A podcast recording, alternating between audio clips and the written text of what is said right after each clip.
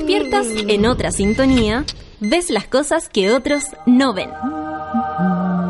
Si a veces sientes que estás viviendo en Mordor, o como diría mi abuelita, te sientes como chancho en misa, este es tu lugar.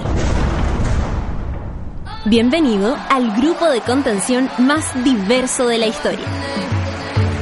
Para entrar, solo debes entregarte a escuchar al resto, participar a tu manera, reírte fuerte y comprometerte para buscar más misioneros para la comunidad.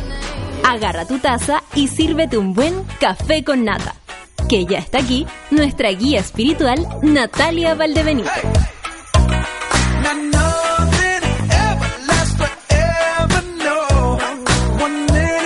9 con 6, monada, ya estoy acá con mi voz un poco eh, dramática porque, nada, alergia, cansancio acumulado, ¿para qué decir? En fin, ya se, se, hace, se hace difícil levantarse, ¿eh? se hace difícil, sobre todo cuando se empiezan a acercar esos momentos de, de, de distensión. No, no sé si les pasa, que enero se está haciendo más difícil. A mí, a me está sucediendo que todos los días me cuesta más levantarme y supongo que, bueno, eh, les pasa a todos porque compartimos entre todo el cansancio del año. Yo no sé si ustedes salen de vacaciones ahora, por mi parte no, entonces me queda un rato. Pero las vacaciones, la solcita se nos va, después les vamos a contar para dónde. Eh, en fin, no la vamos a molestar esa semana. A mí se me había ocurrido hacer un contacto en directo, pero después dije, no, que vamos a andar molestando a la Sol que está más encima también en otro lugar con su familia. No, de ahí les vamos a contar. Bueno, la cosa es que nos levantamos en este día, eh, este día miércoles. La semana igual está avanzando de alguna manera. Eh, no es viernes, pero bueno, estamos en la mitad. Y espero que todos ustedes del otro lado se encuentren bien, llegando a sus trabajos, eh, posicionándose de su lugar, en fin. Estoy leyendo bastantes noticias ahora en la mañana. Eh, no deja de perturbarnos todo lo que está pasando con el gobierno. Pero mm, yo el lunes partí con esto y la verdad es que no me imaginé que esto podía seguir avanzando porque honestamente frente a este tipo de cosas uno a pesar de lo que piensen, uno no piensa mal, no está pensando en, lo más terrible. Eh, otro femicidio, otro, o sea, otro más. Es la cuarta víctima de femicidio una mujer haitiana en este 2019 que solo lleva nueve días. Es la cuarta víctima concretado, muerta, porque han ocurrido otros ataques en el en, en uno murió el victimario, más no la víctima. Pero de alguna manera esto está ocurriendo, está pasando y lo hemos hablado acá varias veces, que tiene tal vez, porque honestamente eh, no podemos responsabilizar a las voces que, que evidenciamos, y aquí yo me salgo y me pongo, pero tengo que asumir mi lugar también, evidenciamos el problema eh, o sea, no somos culpables de lo que pasa. Solo que evidenciar los problemas, decirlo, reclamar, insistir, huevear, lo único que logra es la resistencia, es decir, la rabia de quienes nos atacan. Es cierto, esto va creciendo. Yo, te lo, yo lo puedo decir, por ejemplo, con solo mirar eh, una red social en la que, en la que yo aparezca. Pero eh, esto ocurre en tu casa. Esto ocurre en un colegio, esto ocurre en, una, en un salón, esto ocurre en un trabajo, esto ocurre en una habitación, esto ocurre eh, eh, más allá de lo que uno incluso puede llegar a hacer o decir. Vamos a, por supuesto, tocar el tema. Hoy día tenemos un panel feminista muy interesante. Eh, con todo lo que está pasando, pero vamos a escuchar música porque obviamente vamos a tocar el tema que a continuación le, les relataba. Son las nueve con nueve y nos vamos a enfrentar a Cali Uchis. Me gusta, me gusta Café con Natenzuela.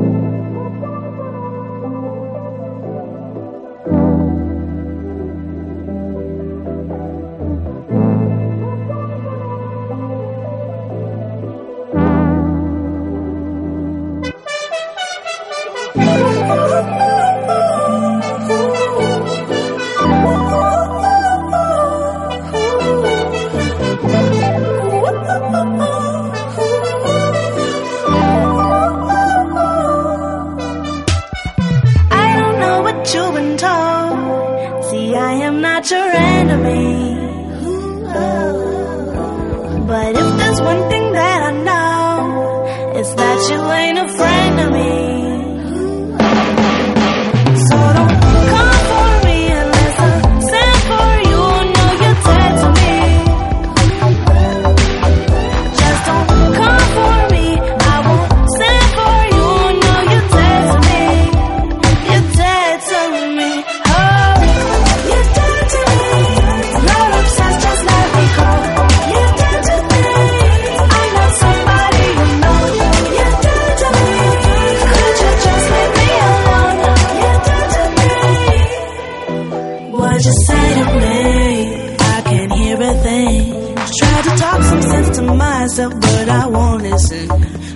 God made of me. No need to pretend. It's okay to disagree. We don't have to be friends.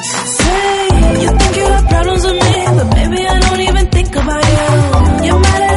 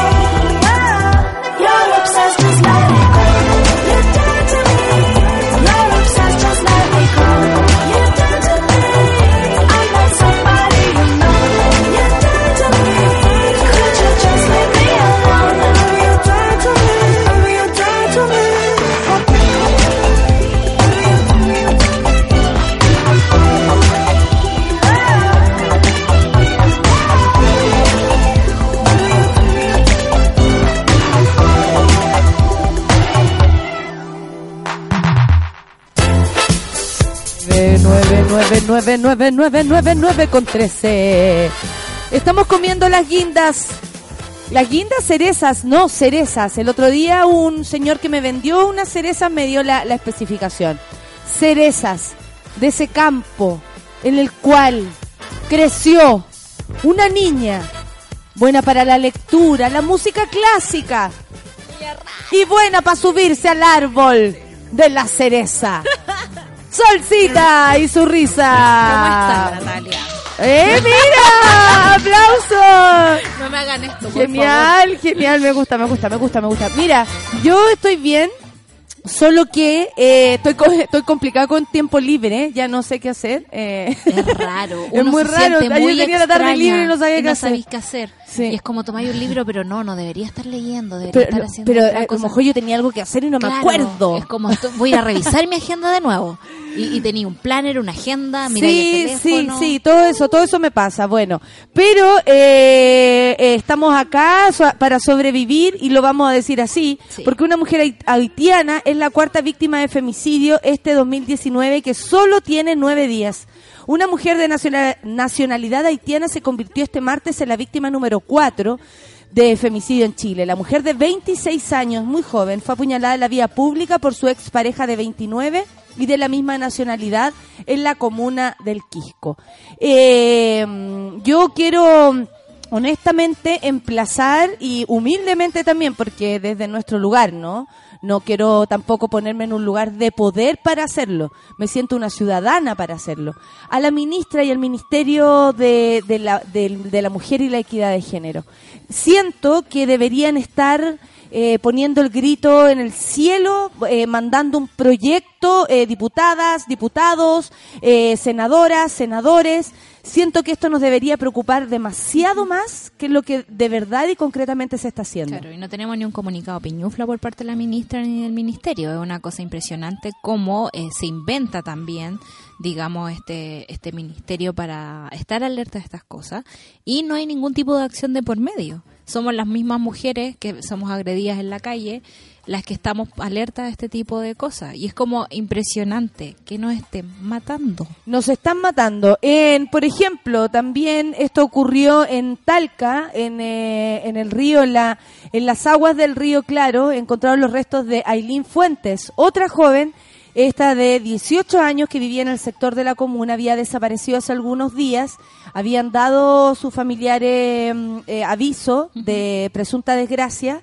Ayer explicaba eh, la, mm, la paca, la carabinera que le tocó hablar, tan distinto. Primero partió diciendo, carabineros eh, lamenta la muerte de esta mujer. Qué buena. Y sabéis que Al fue fin. como, yo eh, me di vuelta, puse atención, Claro.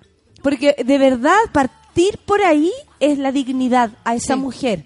Dijo, queremos decir que Carabineros lamenta primero que todo este suceso y luego dio a entender que para presunta desgracia no había que esperar un tiempo determinado. Nada, hay que ir. Si usted considera que, por ejemplo, eh, son las seis y tú ya vuelves eh, regularmente de tu trabajo a las seis, y yo sé que puede sonar exagerado lo que estoy diciendo, pero tú son las nueve y aún no apareces y no tengo noticias tuyas, tu madre duda porque tiene miedo, porque es lo que está pasando, porque tu vuelta, eh, no sé, eh, eh, es peligrosa una calle, Claro. porque, porque había un pololo que te andaba acechando, un ex, eh, etcétera. O porque los números indican que te puede pasar cualquier cosa en la calle. Exactamente, puedes ir a, a- a poner constancia de, de esta situación para que lo sepan. Ah, esta, esta carabinera, así como a ustedes a veces les gusta que hagamos esta distinción, yo solo la pongo a ella, es una.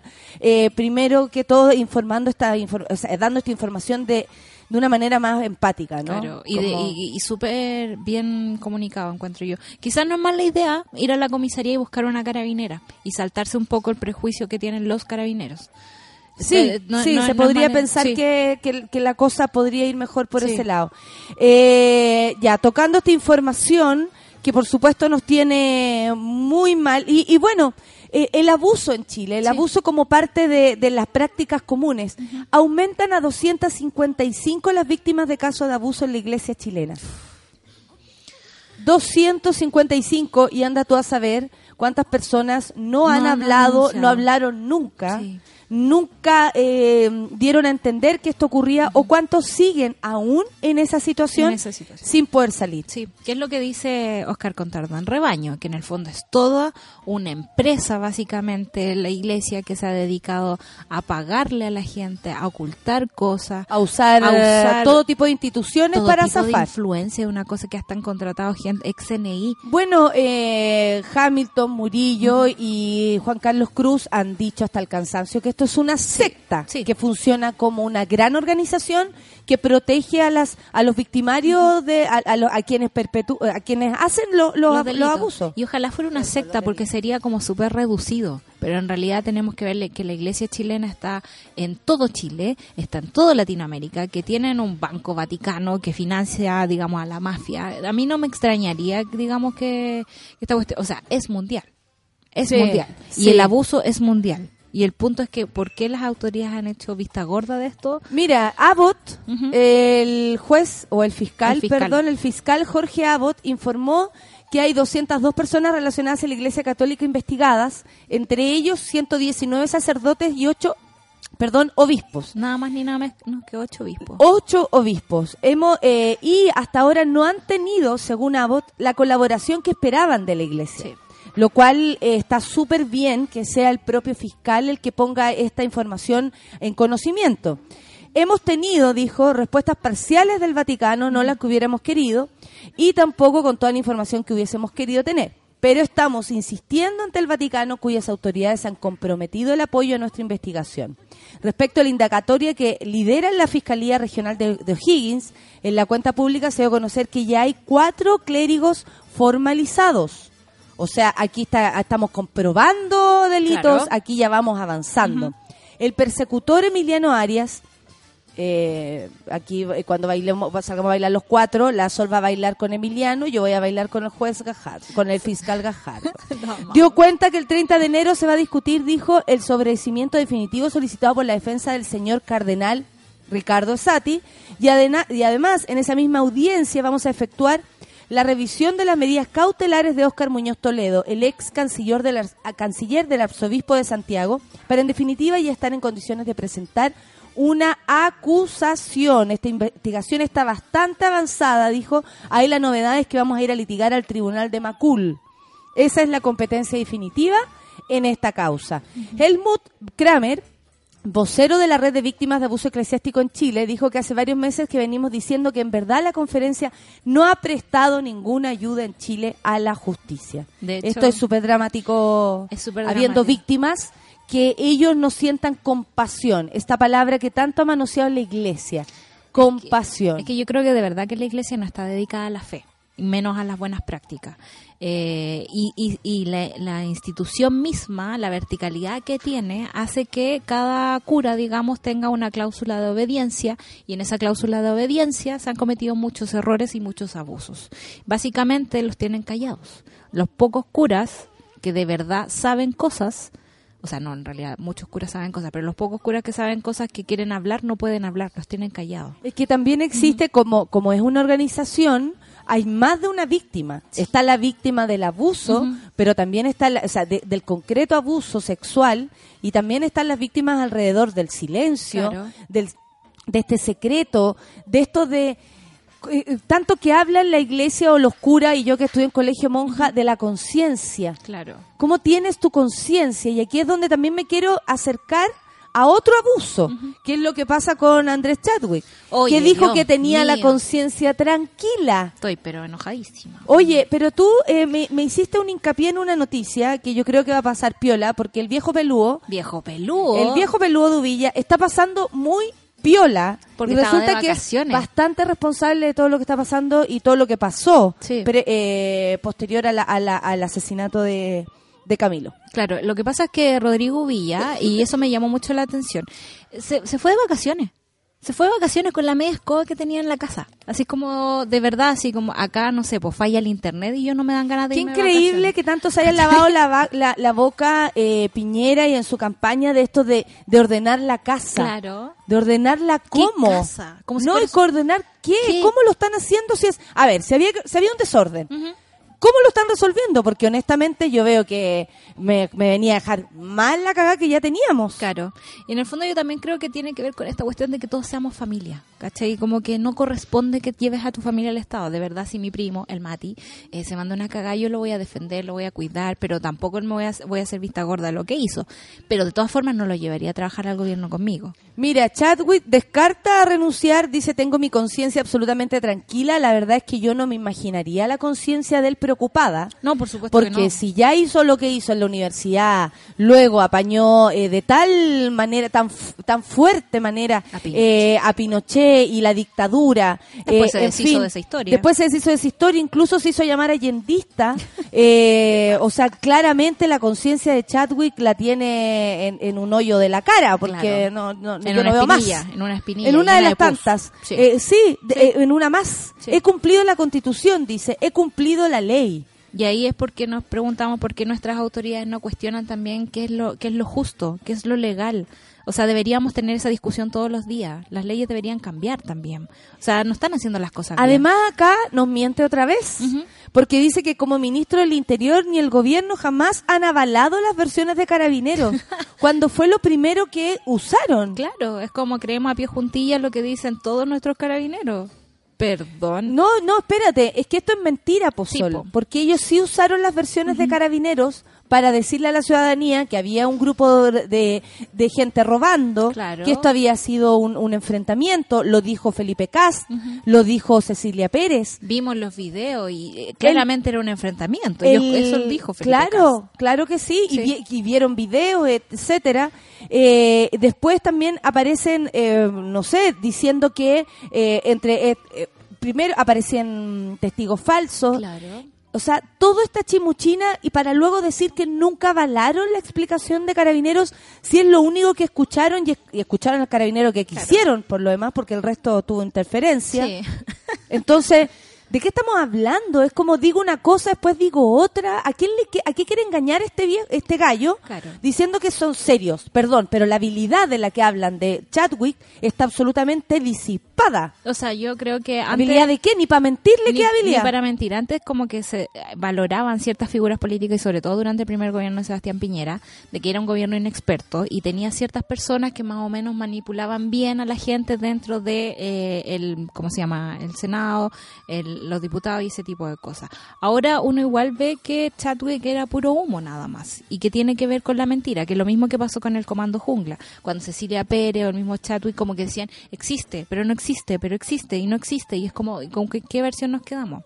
Entonces, eh, a mí me parece que lo más cierto que dice Rodrigo Villa después de sus vacaciones en esta entrevista que da la tercera PM ayer, eh, que dice, hay un intento de alterar la verdad como con una intencionalidad política. Y es como, sí, pues, ustedes lo están tratando de hacer. O sea, no, no me no me tiré esto encima o no se lo tiré encima a Carabineros, tampoco. Acá esto hay es lo una- que están ac- haciendo ustedes. Acá hay una, sigue yo creo la, la rencilla entre carabineros y el gobierno. Sí. Lo, lo que pasa es que lo están haciendo poco visible para que la opinión pública no diga, oye, están hasta las cuerdas, lo- y los pacos tienen hasta las cuerdas a Chadwick, y Chadwick tiene de, de- de los cocos a Soto. Claro. O sea, eh, perdónenme, pero acá hay claramente una, o sea, Pero yo ahora creo que se está develando. Lo que dice es que eh, este señor Victoriano. Victoriano Victoriano. mintió. Sí, porque de hecho el periodista aquí, Sebastián Minay, le pregunta, si para el ministro la comunicación con el general fue defectuosa, ¿por qué no lo llamó de nuevo después?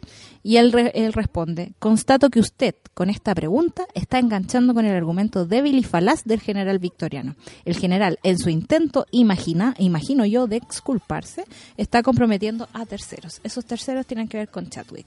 En el fondo están aquí mostrándonos la pelea que están teniendo. Están teniendo una pelea Eh, con los carabineros. Eso lo sabemos Claro, hace rato nosotros. o sea, y, y que aparezca ahora entonces Chadwick diciendo que Victoriano eh, mintió. claro, que nos diga Porque eso eso. es súper poderoso.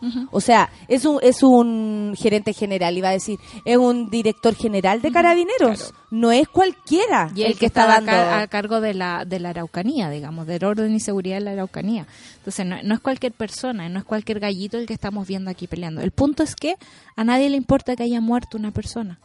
Y eso a mí me parece súper poco eh, justo en este país. Porque en realidad los seres humanos somos como caballitos de batalla para esta gente que nos van quemando de acuerdo a su a- a su conveniencia. En algún momento somos las mujeres, en algún momento son los mapuches, en algún momento son los niños del Sename. No sé, es como que como ciudadanos no importamos. Y esa cuestión me está preocupando mucho porque en el fondo también nuestros espacios de participación ciudadana son pocos.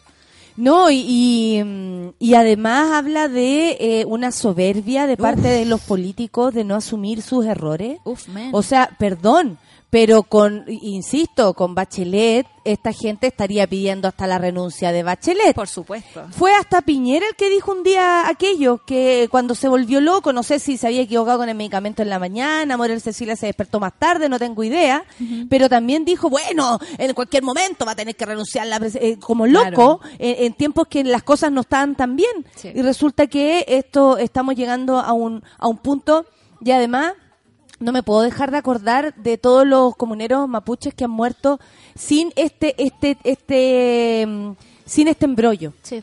Eh, hay muchos que pasaron colados y nunca fuimos tan, nunca supimos la información tan fuerte, nunca vimos de verdad el actuar de todos y nunca eh, fuimos capaces de, de decir basta, Sí. yo creo, y, me, y, y hago mea culpa. Nunca ser capaces de decir basta con algo tan importante. Algo tan importante y tan repetitivo. Todos mueren por la espalda, todos mueren en supuestos enfrentamientos, todos son procesados Montaje. en montaje. Eh, como decía una tía de Camilo Catrillanca, para el mapuche no existe la justicia. O sea, incluso con toda este, eh, esta exposición pública que ha tenido el caso, ella ya había perdido la esperanza de que esto se solucionara de una buena forma. Oye, espérate que la, la, la acusación constitucional en contra de Chadwick, Chadwick. Eh, está viéndose en graves problemas por culpa de la DC. ¿En serio? ¿De nuevo? Y, salió Chadwick dándole las gracias públicamente a la DC Sí. por ser republicanos. Claro, por aguantarse, digamos. De hecho, aquí subrayé, el DC Matías Walker sostuvo que no hemos descartado aprobar una eventual acusación, pero tenemos que calificarla en su mérito. Loco, ¿qué más tenéis que esperar? En serio, ¿qué más hay que esperar? No, pero espérate, hay mucha gente diciendo que hay que esperar algo. Yo ayer leía columnistas también diciendo que no se podía sacar a, a, a Chadwick porque era demasiado opulento, era demasiado Claro. opulento en la pega, que no había nadie con su altura política y con sus habilidades. Entonces, claro, si se asume que ese tipo es un genio y que no se puede equivocar, que como que nadie asume Si que se la puede Virgen equivocar. María, la Virgen María libre pecado. Es como, ¿sabéis que esa cuestión de Es las muy formas- raro, pero esto también es soberbia, es decirnos a nosotros, nosotros no vamos Sí. a salir de acá aunque hagamos las cosas mal. Pero también A ti te van a echar al toque si hacía algo malo, acuérdate. O sea, hello. Hoy no vamos a hablar de ese tema todavía. Y eso que no hice nada mal, Vamos a ver, pero bueno. pues, eh, Solcita, después que llegues de tu viaje vamos a hablar ¿ah? Eh, públicamente de esto, pero yo tengo tantas ganas, oye, insisto, va- con bueno, esta situación. Cuando yo vuelva tú vas a estar de vacaciones. Tú también. Eh, Eterno. no, acá no, allá Acá sí. no, allá. Pero, pero, ¿cachayo, no? O sea, Sí, es que tiene que ver con las formas. ¿Cuál es la obsesión con la forma? Y eso es una cuestión él lo que está nos dejó- haciendo mal. No está haciendo un- mal, punto. No es una re- eh, revancha política, no es la izquierda versus la derecha, porque hasta aquí tenemos a la DC y al Partido Radical defendiéndolo, perdónenme. Eh, no, no tiene que ver con eso. La persona aquí, señor Andrés Chatwin, ministro del Interior, eh, hizo las cosas mal. Y Sí, se- y se abiertamente sigue notando. mintió. Y lo estamos viendo y no podemos entender cómo esta persona sigue en pie en el gobierno. Oye, hay tantos temas para el día de hoy y nosotros acá, eh, a punto de empezar el, el panel, la frontera con México, una zona de alta tensión que obsesiona a Trump. Eso podríamos hablarlo mañana, a propósito de lo que ocurrió ayer a las 9 de la noche, más o menos, horario gringo. ¿Qué cosa ocurrió El- del shutdown? Ahí Exactamente. siguen ahí, siguen no, ahí. este hombre hablando para el, para su, a- a- habló para, para la gente. Hizo una cadena. hizo una cadena nacional donde los eh, los medios de comunicación eh, independientes también se propusieron eh, emitir esta cadena nacional solo si eh, los dejaban, no, de verdad. O sea, por ejemplo, ya, sube la radio, se va a poner con la cadena de, Sebastián Piñera. No estamos ni ahí con Sebastián Piñera, pero lo vamos a hacer. Solo si después me dejan a mí hablar a propósito de su... Claro, de si, me, su- si me dejan preguntar. Dios no, mío, no, no, es- más que preguntar. Ellos le dan un espacio a la oposición luego de la salida de Trump en televisión. Ok. As- esa fue la ¿En la misma negociación. cadena? En las mismas cadenas. Claro. Esto, esto es, es- es generalizado. Algunas como, oye, ya sí, nosotros no estamos ni ahí con Trump, pero igual queremos darlo a- con la condición de eh, hablar. podemos hablar Sí. eh, a gente contrarios Sí. a Trump, o políticos, o lo que sea. Es que ahora se Así- modificó, así digamos, sucedió allá. está la escoba, se modificó la composición de, de, lo- de los diputados de allá, eh, por lo tanto Trump ya no tiene mayoría y eh, tiene el gobierno cerrado, o sea, las instituciones no están funcionando porque está haciendo un, mani- un muñequeo, digamos, heavy, que en el fondo te aprueba el presupuesto si me das plata para construir un muro de acero, porque ni siquiera has dormido, de acero. Bueno, mío, y, mañana lo y con esto, y también quiero conversar mañana a propósito de las vueltas en círculo que se deben estar dando, sobre todo Sebastián Piñera, porque columnista del Financial Times dice que Bachelet sería una buena candidata para asumir el Banco Mundial. Me encantó esa Ahí noticia. sí que ya el, el hombro le quedó pegado a la, al, al a la hipotálamo, 100, al a la 100. hipotálamo. Digo, ¡ah! para atrás. Eh, eh, aumentaron los tics el día de hoy. Sí, me Sí, dio, yo creo que sí. onda, yo estaba media dormida, lo escuché en la radio, desperté de una. Dije, qué cosa más hermosa. El que artículo dice que tras la renuncia de Kim Jong-kim, la entidad necesita una líder reconocida a nivel global y con un fuerte historial de desarrollo. Ese es así como se define también a, a Michelle Bachelet internacionalmente. Muchas gracias, Solcita. Hicimos quiera, un pues. resumen, pero ya no podíamos ser más resumido, pero eh, logramos informar a nuestras monas y nuestros monos. Son las 9.34, vamos a escuchar musiquita porque la invitada que viene también es tan importante y tan interesante. Starboy. Café con Nata en su vela.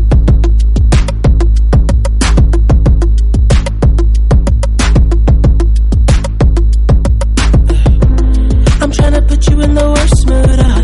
P1 cleaner than your church shoes. Uh. Really point two just to hurt you. Uh. All red lamp just to tease you. Uh. None of these toys on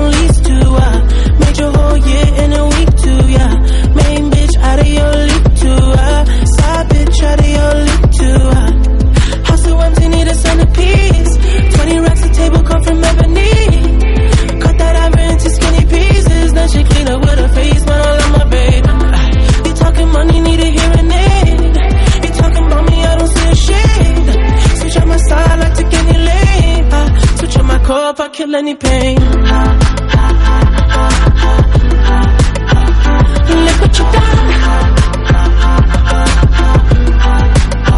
I'm a motherfucking star you.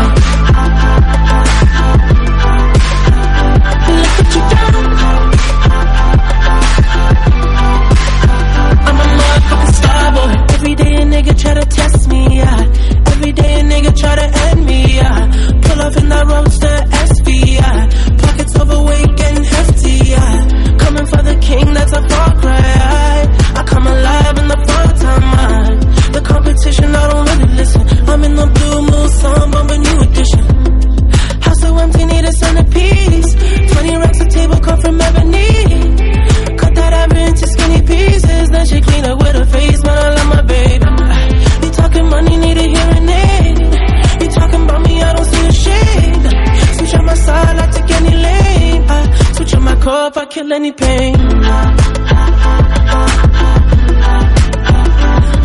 you done.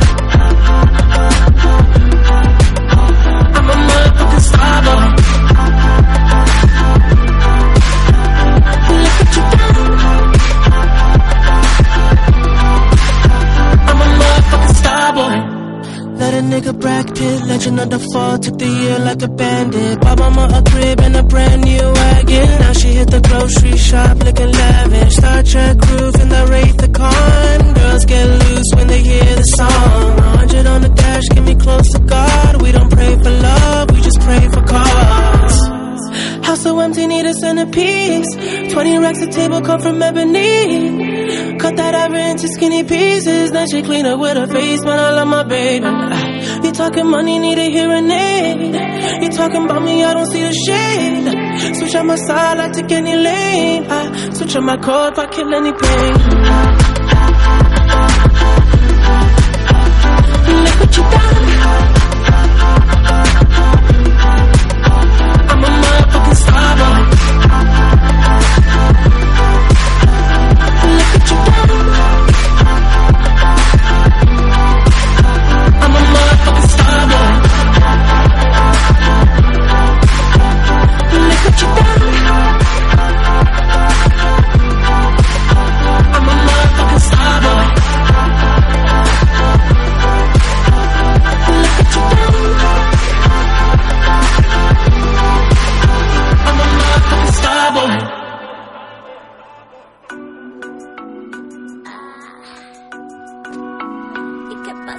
9 con 37 y estamos esperando a Beatriz Sánchez que ya viene y Alejandra Matus hoy día se va a ausentar por razones personales, por supuesto está todo bien, el punto es que el trabajo, ustedes saben, esto de tener panelistas tan estupendas, secas, genias, ¿qué se le va a hacer? Pero estoy aquí ya entrando en la conversación con otra genia. así es, así nomás es. Porque estamos con Lorena Oyarzún. ¿Cómo te va, Lorena? Muy bien, muchas gracias por la invitación. Doctora en Relaciones Internacionales y Académica, imagínate Solcita, ahora sí le pregunto todo. Y académica del Instituto de Asuntos Públicos de la Universidad de Chile. Muchas gracias por estar acá. Eh, básicamente esta es la visión internacional y cómo en nuestro país, a mí me gusta siempre, como te decía, eh, aterrizar los temas porque considero que incluso la, la política internacional o los temas internacionales siempre se hablan desde un lugar difícil o pareciera que no podemos entenderlo. ¿Hay una intención en esto o, o no sabemos cómo, cómo, no sé, cómo descifrarlos? Eh, yo creo que al principio... o Llegó sea, Beatriz. Sí, está Se va a unir a la conversación. Hola, pasar- yo quería- Beatriz. hola, yo quería pasar piolita. No, porque para que te una de inmediato. Estamos con Lorena Sí. usted Hola, sabe, Lorena. doctora en Hola, ¿qué Relaciones Internacionales. Le vamos a preguntar todo de nosotros y el resto del mundo, pero partí por preguntarle por qué siempre las noticias internacionales o todo lo que pasa afuera llega en formato difícil o nos queda lejos, aunque sea al lado. Yo creo que la agenda, eh, bueno, tanto de los medios como la agenda política, muchas veces está, está mutuamente influenciada. Y gran parte de la realidad nacional eh, no hemos visto muchas veces aislado mirando al mundo. Entonces, gran parte de, la- de las temáticas internacionales se tratan cuando hay eh, alguien, algún chileno, algún político o cuando está relacionado con el país. Muchas veces quedan fuera y, y no hay realmente tanto espacio para los temas internacionales en la agenda. Aquí yo creo que han habido pocos programas que estén específicamente centrados en la agenda internacional y que en realidad una, es súper compleja, una realidad muy compleja que tiene un ámbito económico, político, cultural y que vemos que, por ejemplo, los temas que vamos a abordar eh, respecto a la emergencia del nacionalismo o eh, qué es lo que pasa en la economía va mutuam- es mutuamente Dice mucho de lo que pasa como lo que nos pasa a nosotros eh, eh, eh, es un es uno somos uno más de todo lo que está pasando. Claro, tenemos nuestras particularidades, pero tenemos la globalización, la interdependencia genera que, no sé, los movimientos, incluso los, los movimientos políticos, eh, eh, también se influencian. O sea, Tenemos vemos que empezar hablando, yo creo, de lo que está pasando en Brasil. O sea, tenemos que hablar de eso, pero yo quería apuntar algo que, que comentaba Lorena recién y que me parece que es interesante, que es como la, forma la forma medio isleña que tenemos en Chile, de mirar lo que pasa afuera. Yo no sé, y ahí a lo mejor Lorena tiene una respuesta mucho mejor. Yo no sé si es porque por, por nuestra ubicación eh, geográfica. Que da la sensación que estamos como al A- final. al final o al principio, como uno quiera verlo, pero lejos. Lejos, lejos. lejos Lo, de donde- lo- lo último que tú llegas es acá. Igual es verdad. Y, y tenemos la tremenda cordillera, por el otro lado del mar, el desierto, eh, el polo, o sea, estamos de alguna manera, si bien estamos en Cercados. el continente, parece que estuviéramos fuera del continente. Y, mm, y, y nos- y yo que soy periodista, me fijo en las noticias. Las noticias en Chile son noticias de Chile.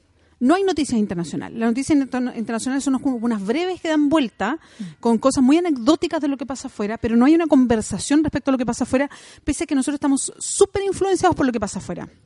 Entonces ahí hay, y, y yo le quería preguntar a Lorena si eso tiene una base de qué, de que efectivamente tenemos algo de isleños o es que efectivamente Chile se, y esto por una- un desarrollo más bien, no sé, pues estratégico, político, siempre nos hemos sentido como fuera de América Latina, así como que nosotros estamos como que dialogamos con Europa, no somos como pertenecientes a este continente, somos Me- me dio risa, otros, perdón, como otras.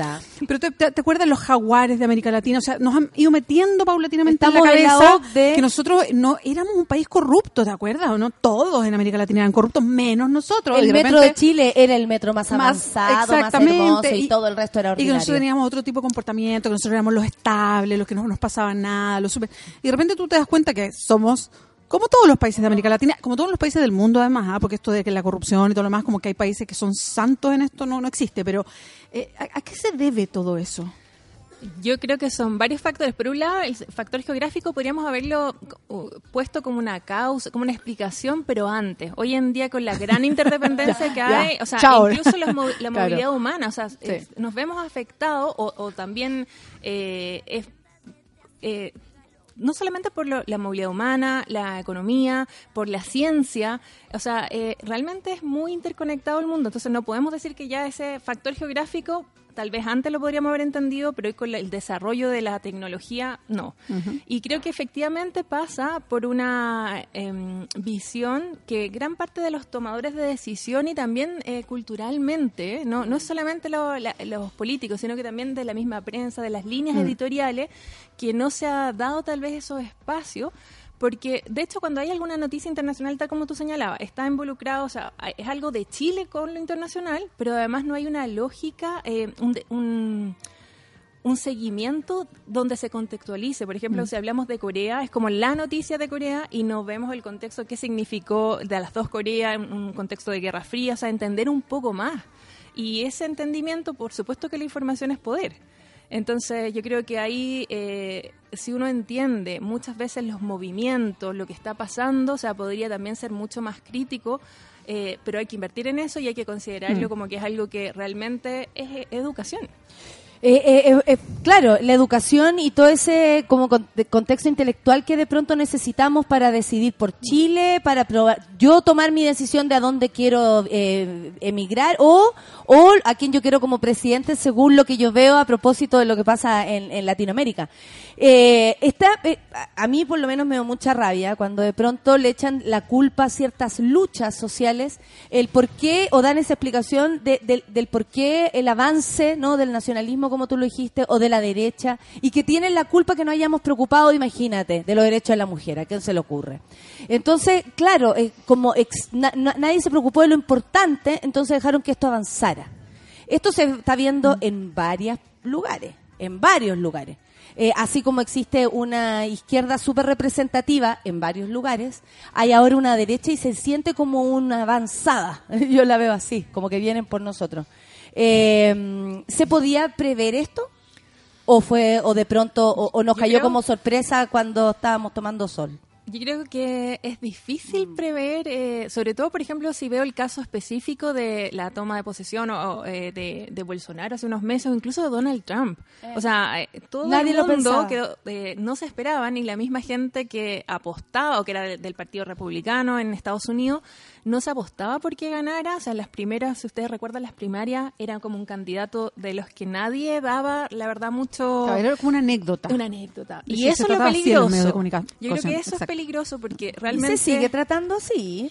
Yo he escuchado varios per- eh, periodistas, eh, vea, eh, como desde, bueno, la nueva de Trump, y perdón, la nueva de Trump eh, Tiene poder, o sea, no se puede tratar. es usar el poder de la peor manera posible. Entonces, claro, se empieza a dar como una naturalidad frente a este tipo de cosas.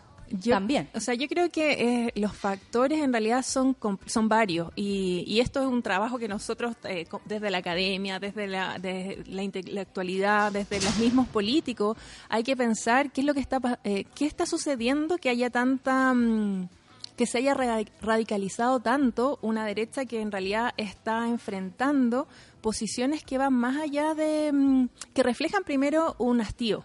Yo creo que eso es importante verlo como en la- algo común que uno puede ver en la mayoría de los ascensos, que hay una allá que ese hastío se solucione con, con, con el veneno.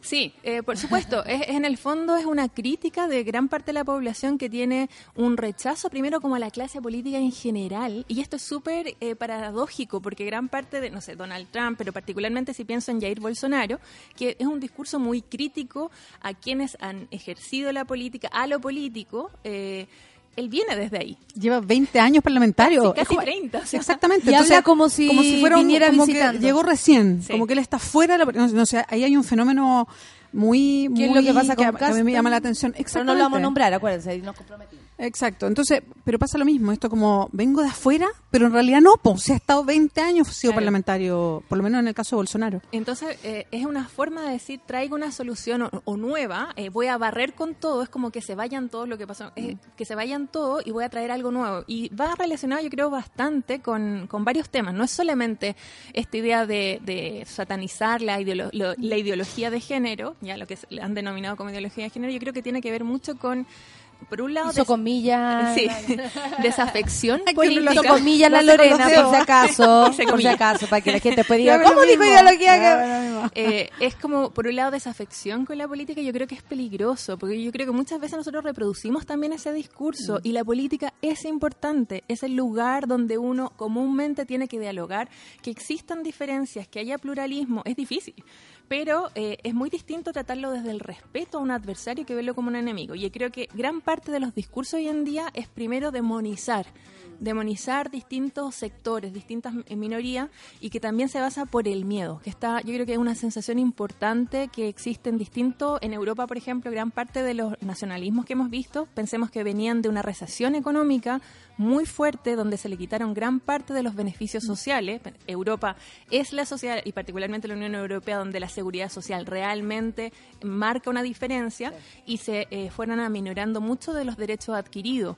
Y además se ponía como eh, rechazo o como, o- o como causa de ese problema la globalización, la migración, el otro, el extranjero. Y este extranjero podía ser no solamente el musulmán, sino que también un extranjero que podía ser el que venía de otros países europeos. Lo que pasó con el Brexit tiene que ver con eso. Eh, y gran parte entonces de esto, de estas posiciones que han adquirido es como voy a, eh, voy a tener control.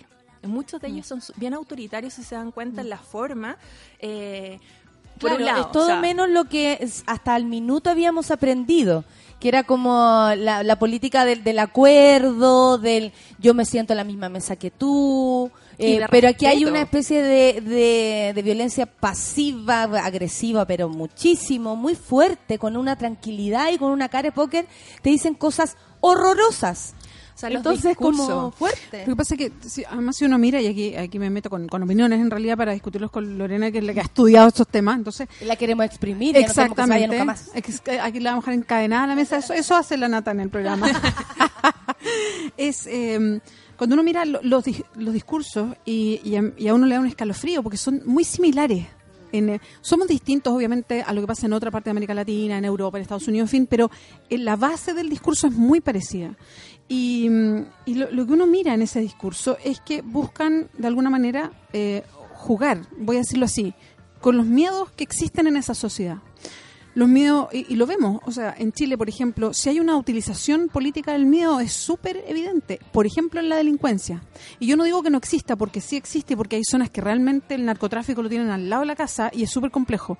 Pero son zonas bien particulares, no tenemos unas cifras disparadas de delincuencia como Claro, la manipulación de... de- entonces, la manipulación de ese temor para usarlo políticamente es un arma muy poderosa. Los miedos de las personas es un arma muy poderosa. Entonces, cuando uno, cuando uno escucha los discursos de Trump, los discursos que habían para el Brexit, para salirse de la Unión Europea en, en, eh, Inglaterra, el discurso de Marine Le Pen en Francia, cuando, eh, bueno, finalmente no ganó, pero estuvo ahí, digamos, pasó a segunda vuelta. El discurso de Jair Bolsonaro era, iba directamente a exprimir ese miedo de las sociedades. Es una cosa como bien primaria. Y también como que eh, ataca a esto como sentido familiar, como de yo, eh, claro, sí, creo en la tolerancia y todo, pero a mi hijo, con mi, mi hijo gay, no. Mi hija lesbiana, no. Mi hijo trans, no. Entonces este señor lo que está haciendo es protegerme a mí de tener un hijo como yo no lo quiero tener. Sí. Eh, o sea, como que también hablan como de ese sentido del, de lo valórico, ¿no? Y respecto a cómo me veo para afuera. Sí, yo creo que en, e- en ese contexto o sea, también hay un- una concordancia y uno ve que en los aspectos valóricos, culturales, es súper conservador. Y además se han Claro, ahí hay, instalado... hay coincidencia. Hay- Hay, ah, mucha gente más conservadora de la que nosotros podemos, O sea, el estamos en una burbuja. Hay el discurso en Chile de los sectores más conservadores con el discurso de Jair Bolsonaro, por ejemplo, es, yo diría que idéntico.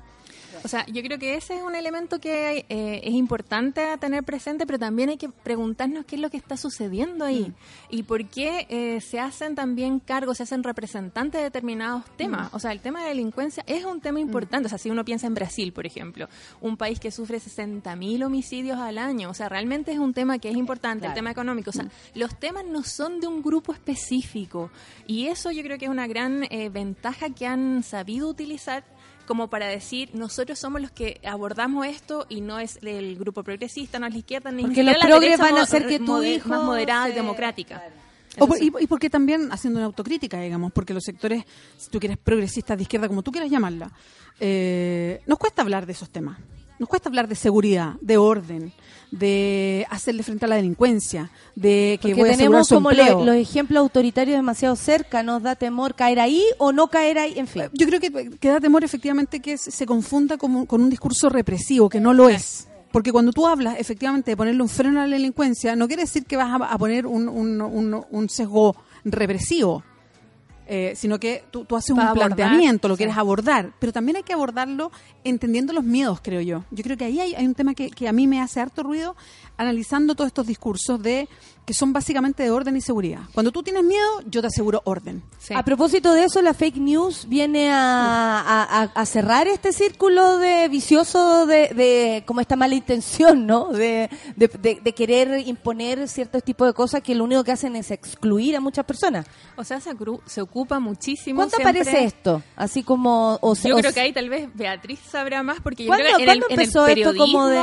o en, en la si uno piensa en la propaganda política, o sea, el régimen nazi eh, tenía una propaganda espectacular, Leni Riefenstahl, o sea, era una de las genias para promover un tipo eh, de, de gobierno de que tenía un ideal de belleza, etcétera, y que dejaba toda esta idea de confrontación fuera, sino que eh, exaltaba la belleza, eh, la fuerza. Entonces, yo creo que el- el- la idea de fake news tal vez ahora es mucho más conocida porque hay redes sociales, o sea, y también es un elemento que creo que es interesante para estudiar porque gran parte de estos nuevos líderes no se basan en, en la prensa, en Globo, como fue Fernando Color de Melo que ocupó, que fue el candidato que le daban, sino que ocupan redes, lo mismo que pasó con el caso de Obama en otro lado, que no es de este tipo de, pero que sí ocupan redes sociales, ocupan blogs, y te fijas también en quiénes son sus gurús de alguna manera, o sus eh, referentes intelectuales, en el caso de Bolsonaro estamos hablando de intelectuales, mm, bueno, no sé si llamarlo comillas intelectuales, de nuevo, pero... comillas de nuevo. Pero que ocupan, que ocupan blog, que ocupan redes sociales y que mucha de la gente hoy en día eh, se informa en estos medios que no, no, las fuentes realmente, o sea, yo creo que ese realmente es un desafío muy importante porque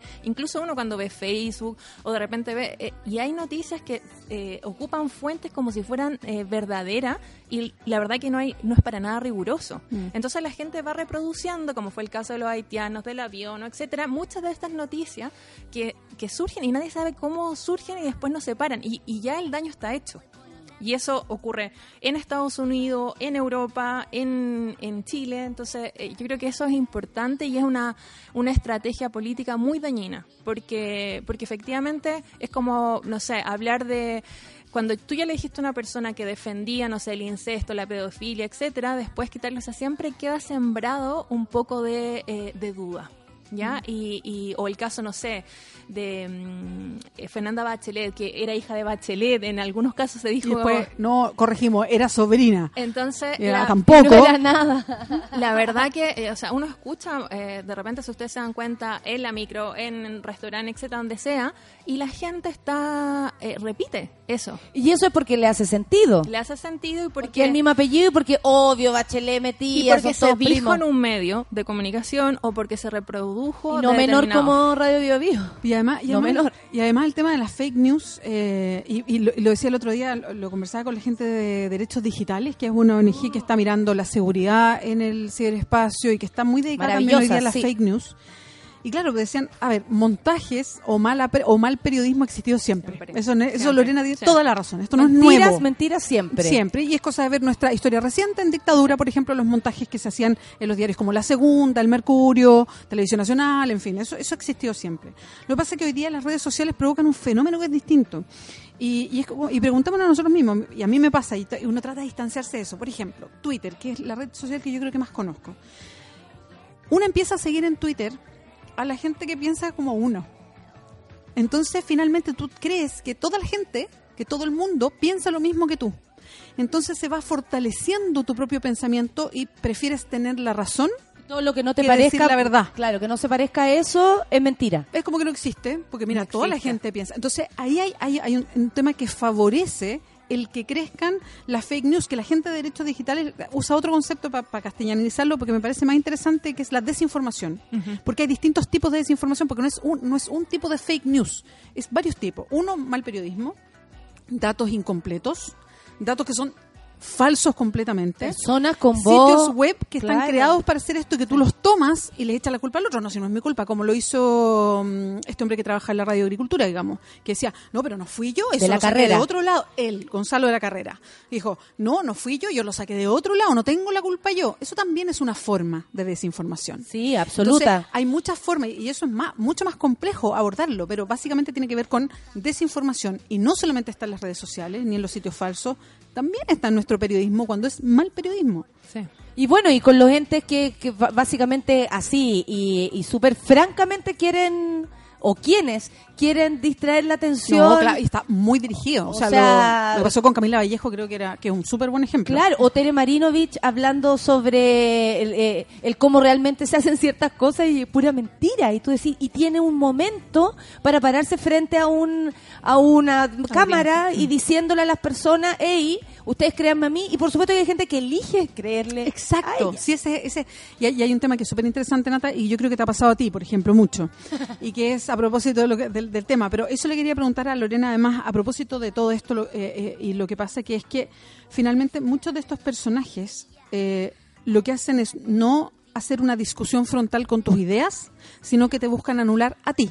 Sí. Por ejemplo, tú defiendes el feminismo, y yo lo, lo veo por, a propósito de la gente que te contesta, y tú le contestas de vuelta. Entonces, Entonces, los más hueones nomás, en todo caso. Hago una, una- un análisis. No, si no, no podríais salir de la red, No, yo creo. imagínate. Pero, y que es básicamente, eh, yo no discuto contigo sobre la idea del feminismo, yo discuto contigo denostándote o tratando de afectarte a ti como persona. Y eso es muy propio de un, est- un estilo de discusión que se está imponiendo peligrosamente, creo yo, en Chile. Donde, no, no, yo no, no, no busco discutir tus ideas, yo te busco anular a ti como persona. Y eso yo creo que está muy presente hoy día y se hace perfectamente todos los días en los medios de comunicación. Yo creo que no solo en Chile. Y ese es el problema que, que veo más complejo porque está bien que existan Es una adver- tendencia. adversarios. Está bien que eh, piensen que pensemos distinto porque las sociedades son diversas, eh, son plurales y, y la idea de una democracia es justamente que uno de manera eh, sin violencia pueda llegar a, consensuar o por lo menos a debatir sobre determinados temas que son complejos, como pueden ser los temas de familias, que hay gente que efectivamente piensa distinto, ¿ya? Pero eh, cuando tú empiezas a anular a la persona, a denostar a la persona, es como el inicio para que pueda incluso llegar a algo que acá me pongo más, pero un genocidio. Porque cuando tú le quitas la, la, la característica del humano al otro, hablas de basura, hablas de eh, humanoide, de lo que sea, y le pones esas características a cualquier grupo, en el fondo es lo que pasó, no sé, en Chile, con, es lo que pasó en Ruanda, cuando se hablaba entre Tutsis y Hutus, o sea, eh, que se empieza a quitarle la característica del humano. Y eso es muy peligroso y cuando nosotros eh, efectivamente hablamos y escuchamos discursos, por eso creo que es tan, tan grave que hayan modelos eh, de líderes con mucho poder y por eso digo que es, es tan peligroso que ocupen un discurso porque la forma también es fondo. La forma en cómo tú te diriges al otro, cómo tú tratas al otro, cómo te interrelaciona, tiene que ver con el respeto Es que, que- es básico. Ah, que mínimo. aplausos, aplausos para Lorena, me encantó lo que dijo porque cre- creo mucho en eso. Pero eh, sí, obvio, pero también es increíble cómo a la gente le gusta esa forma. Ya, ese es- Como, no, Beatriz Sánchez muy liviana, prefiero, eh, eh, es que es más, es más, se ve más sensible, por ejemplo. No, no creo que tenga esa fortaleza que me demuestra esta persona que me está gritando. Porque eso es. O sea, es comparar peras con manzanas, pero al mismo tiempo es decir, no, yo elijo el, el mensaje violento porque ese a mí me hace sentir Porque seguro. es fuerte, porque tiene liderazgo. Como hablaban de Lagos el- en algún momento, que él golpeaba la mesa y era el padre. Y además generalizar. Yo creo que generalizar es como una de las grandes, o sea, uno de los peores eh, elementos que puede ser que se basa justamente en decir, por ejemplo, los migrantes, eh, los indígenas, eh, los latinos, los judíos, los, no sé, musulmanes. Cuando tú generalizas, es incluso más peligroso porque empiezas a tener un, un enemigo, un extraño, un otro, que es el que tiene, es el culpable de todos los males y lo dice o a los feministas o al colectivo que sea, porque en el fondo es la base de, primero de, deshumanizaste a ese colectivo entero. Entonces, eh, y puedes justificar determinadas políticas que no respetan los derechos básicos porque le estás quitando esa humanidad al ser humano. ¿Ya? Qué, qué, qué bonito, qué sensible lo que decís cuando, eh, eh, como académica, doctora, y nos está hablando de algo muy concreto, sensible y, y humano, como lo dijiste, que, que fuerte, porque es como de lo cual nos estamos alejando. Hoy vamos a escuchar música, ¿sí? Eh, porque aquí eh, a la pausa vamos a tener que esperar para irnos, pero vamos a escuchar música para hacer un, un alto y luego seguimos, porque también queremos hablar de la izquierda en Latinoamérica y cómo, y cómo esto influye. Cómo influye que exista un Trump con tanto poder y haciendo sus locuras. ¿Va a salir de nuevo o no va a salir de nuevo? ¡Oh, la cara que Chan. me puso! Vamos, ¿no, Lucho? ¿Sí? Perfecto, vamos con música entonces y seguimos con, mal, con más panel feminista aquí esta mañana. Café con Natanzuela.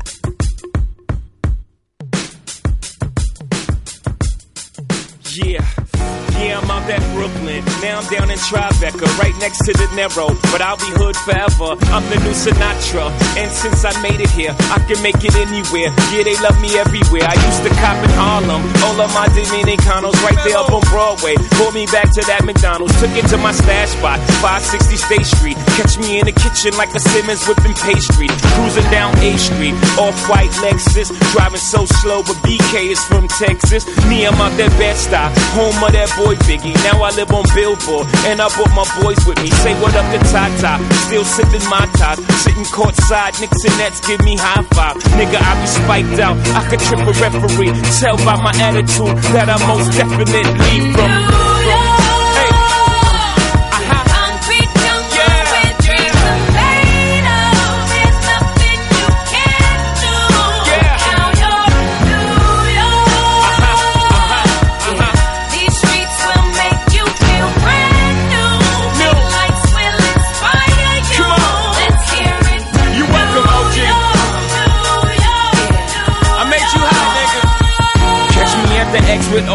got a Yankee game. Shit, I made the Yankee hat more famous than the Yankee can. You should know I bleed blue, but I ain't a crypto. But I got a gang of niggas walking with my click though. Welcome to the melting pot. Corners where we selling rock. Africa been by the shit.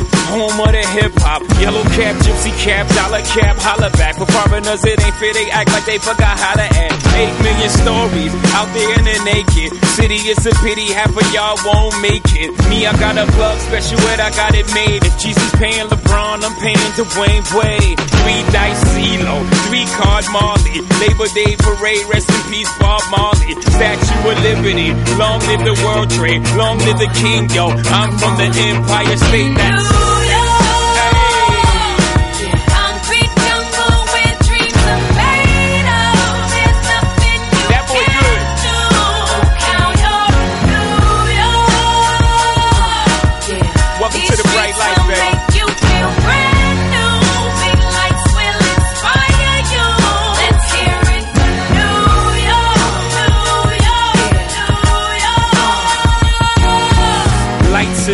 see need blinders or they could step out of bounds quick. The sidelines is lined with casualties who sip the life casually, then gradually become worse. Don't fight the apple eve. Caught up in the in crowd. Now you're in style. And in the winter gets cold. In vogue with your skin out. City of sin. It's a pity on a whim. Good girls going bad. The city's filled with them.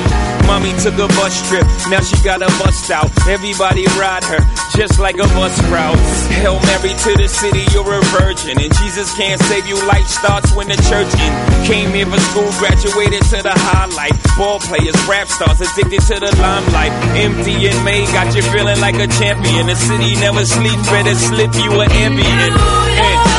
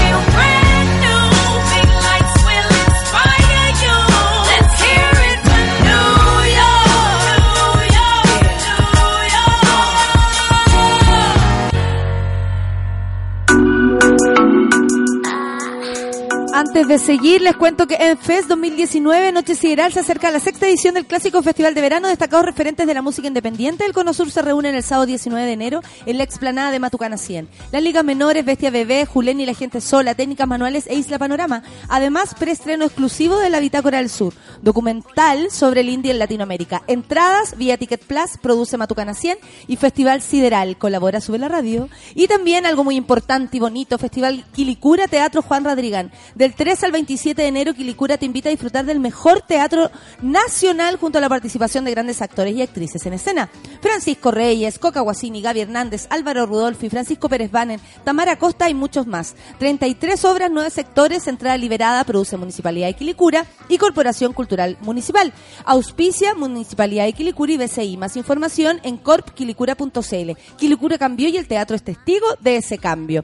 Festival Puchuncahuín anuncia su cuarta edición este verano en Maitencillo el, próximo 1 y 2 de febrero. Puchuncahuín, campo, playa y ciudad celebra lo mejor del mestizaje electrónico. Sotomayor, Son del Valle, Broncoyote, Yan Luca, Nico Castro y muchos más darán vida al Festival del Verano. Compra tus entradas en ticketmundo.cl y entérate de todo en www.festivalpuchuncahuín.cl. Presenta escudo, es Ale.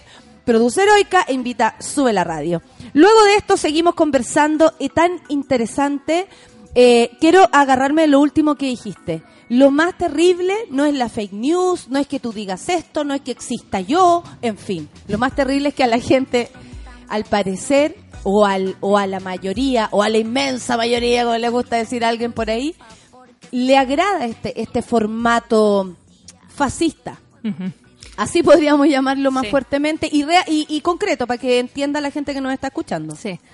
Yo creo que ese es justamente el elemento que uno tiene que preguntarse qué está pasando con la sociedad. No creo que sea la inmensa mayoría. Yo creo No, que es una broma porque tú sabes quién dice eso. Sí, y creo que, que hay un, un, un porcentaje importante de población que vota por estos candidatos, pero muchos de ellos no es porque voten efectivamente por esas ideas tan eh, radicales, pero como decía, es un intento de cambio de sistema, entonces lo ven como el cambio de sistema. Vamos a tener que ver qué es lo que sucede ahora porque una esperanza o algo de optimismo, yo creo en esto, es que efectivamente en los casos, por ejemplo, de Donald Trump, eh, se ve también balanceado el poder político con las elecciones recientes que vimos en el Congreso, donde también se ve que es un quiebre, ya no hay mayoría republicana, hay nuevos actores, eh, mujeres también importantes, o sea, que van justamente en contra de esos discursos. Ahora, obviamente esto es muy reciente, hay que esperar, pero, pero sí lo, lo, lo que creo que es grave es que hay un porcentaje importante de la población, en el caso, por ejemplo, de la elección de Brasil, eh, muy eh, radicalizado respecto a posturas, sobre todo, más que económica, en el ámbito cultural. O sea, eh, En la está- calle, En la en la calle, calle. eh, hablando de personas que... dieron su visto bueno, ¿no es cierto?, a un discurso que es tan eh, discriminador como el de Bolsonaro eh, y tan en contra de gran cantidad de, de- de gente de la población afrodescendiente, de minorías, de indígenas, medioambientales, de movimientos feministas. De Y- una persona por familia casi. O sea, ¿O muy- no? es que como eso- que así lo consideraría. Como no podéis decir que no ninguna de las personas que este hombre incluye en esta lista de, de, como de discriminación, no, no estáis tú o no está alguien que conozcas. Sí, es muy entonces- fuerte.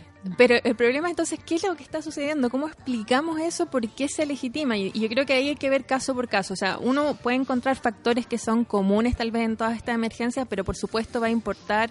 El caso de Brasil es un caso que veíamos una que está en una crisis política muy fuerte, o sea, con Michel Temer que sale con un 5% de aprobación. O sea, realmente era un sistema que no que estaba muy colapsado, que vemos que además se polariza por quienes defienden la corrupción, un tema que ha sido además capitalizado por Eso un te iba a decir. específicamente. O sea, el tema de la corrupción yo creo que es eh, la, la idea del hartazgo político, como la clase política, pese a que, eh, que Bolsonaro viene de, de eso, se- él se distancia. Sí, y también te iba a decir, a propósito de, por ejemplo, se habla de corrupción o cada vez que alguien levanta la voz en, en pos de ideas, eh, no sé, más, más progre, aparece y, y, Vene- y Venezuela y Cuba. y Sí, ya. Sí. Eh, cómo también la izquierda, eh, funcione o no funcione, va armando este este imaginario, ¿no? Que si nos llegamos a, a votar por este es Venezuela, ahora estamos en Piñerizuela, pero esa es otra cosa, no nunca pensamos que íbamos a llegar aquí.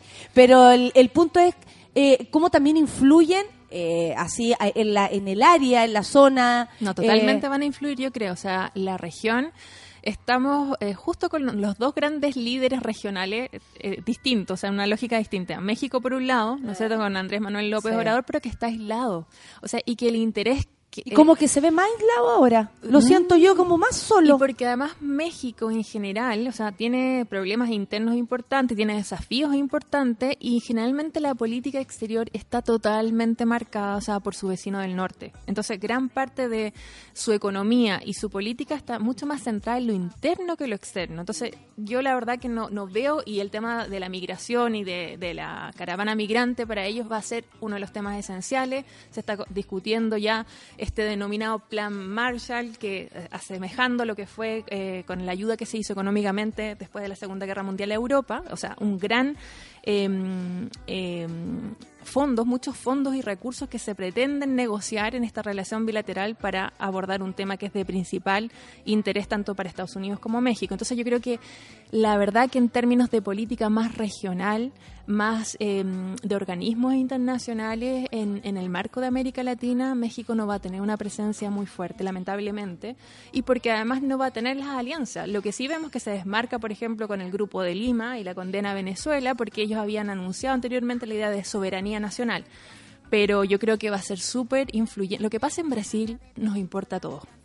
Nos importa a todos, es el grande, o sea, es además en términos políticos eh, y además que ahora hay una coincidencia. eh, que son distintos los gobiernos eh, de derecha que existen actualmente, o sea, tienen sí, sí, sí. son son distintos, pero sí eh, pueden tener va, va a ser muy importante el cómo el éxito que tenga o no y, y por eso decía que Bolsonaro, Y o sea, eso es súper relativo también, eh, relativo, pero además me refiero, por ejemplo, ¿cuáles son los desafíos de Brasil? Y uno podría decir, existe muchísimo, pero la tiene delincuencia como parte... la claro. delincuencia tiene y que ya vemos que se complica con el estado de Ceará, donde donde habían ya incidencia eh, y, y se había desatado una ola de violencia importante, pero tiene que ver además con la economía y el gasto fiscal. O sea, Brasil también tuvo un momento peak de crecimiento, donde toda América Latina tuvo ese momento de crecimiento porque cuando fue la crisis subprime en el 2008 fue muy afectado a Estados Unidos y Europa. Pero América Latina, como le vendía eh, los recursos principalmente a China, que es nuestro principal socio comercial, también para Perú, también para Brasil, eh, no sufrimos eso. Y las materias primas fue el boom en esa época. Lo mismo para Venezuela con el petróleo.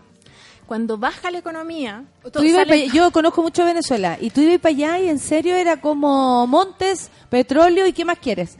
Se veía, se veía la, la riqueza, se veía, de verdad, Entonces, era como llamativo. cuando hay riqueza, es más difícil que salgan las diferencias, que no es que no estén. O se demoran más. Se demoran más, Por eso afloran. como que ha demorado tanto todo este proceso en Venezuela. Entonces yo creo que la izquierda en este contexto, por eso hay que, hay que ver, o sea, va a ser un modelo eh, dependiendo del éxito que tenga y ese éxito va a ser difícil también, o sea, es compleja la situación de Bolsonaro, acá es muy personalista, él no tiene un partido político, pese a ser, es muy reciente su partido político, es más de...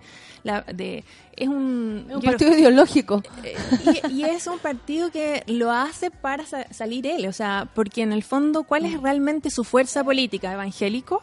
Eh, por un lado, militar es fuerza política que se va poli- o sea, va a ser más, poli- se va a poli- Politizar. eh, eh, y que eso ya es, es un tema bastante complejo y por otro lado están los, los economistas o la Eso- lado eso más quería liberal. preguntar yo. Eso le quería preguntar a Lorena a propósito del, del tema económico que de repente lo, lo- como que par- parcelamos la discusión y en realidad el tema económico es muy importante porque es la evaluación que se hace la, de, de las autoridades, del que está al frente, en fin. De hecho lo vemos hoy día incluso con Piñera. Piñera puede tener una súper buena cifra de crecimiento, pero la- pero lo que vemos en Chile es que hay mucho desempleo. Entonces, tú te- todos los diarios pueden poner todos los días, mire todo lo que creció Chile, pero si tú ves Unilever hoy día despidió no sé cuántas personas, una, de- una empresa que se supone dentro de estaba ahí, bien. Tremendo, tremendo. ¿Cuántas empresas han cerrado? Entonces la sensación es otra y eso es muy poderoso. Yo, eh, Lorena, te quería preguntar por, eh, por Brasil a propósito de, de esto de, de- de quién es este personaje, Bolsonaro. Y de repente, claro, para hacer el análisis tú tienes que mirar que fue 20 años diputado por Río de Janeiro, un diputado menor, muy de nicho, que de repente explotó después del- de la interpelación y la salida de Dilma Rousseff. Pero ¿quiénes son los que lo rodean económicamente? Y es gente de, de son políticos ultra neoliberales que están y que son como de la misma raíz de los que acompañaron a Pinochet para hacer todos los cambios económicos de Chile, que son todavía. políticos y culturales, por si acaso, ¿ah? no solo económicos. Aquí se instaló culturalmente una forma de ver el mundo.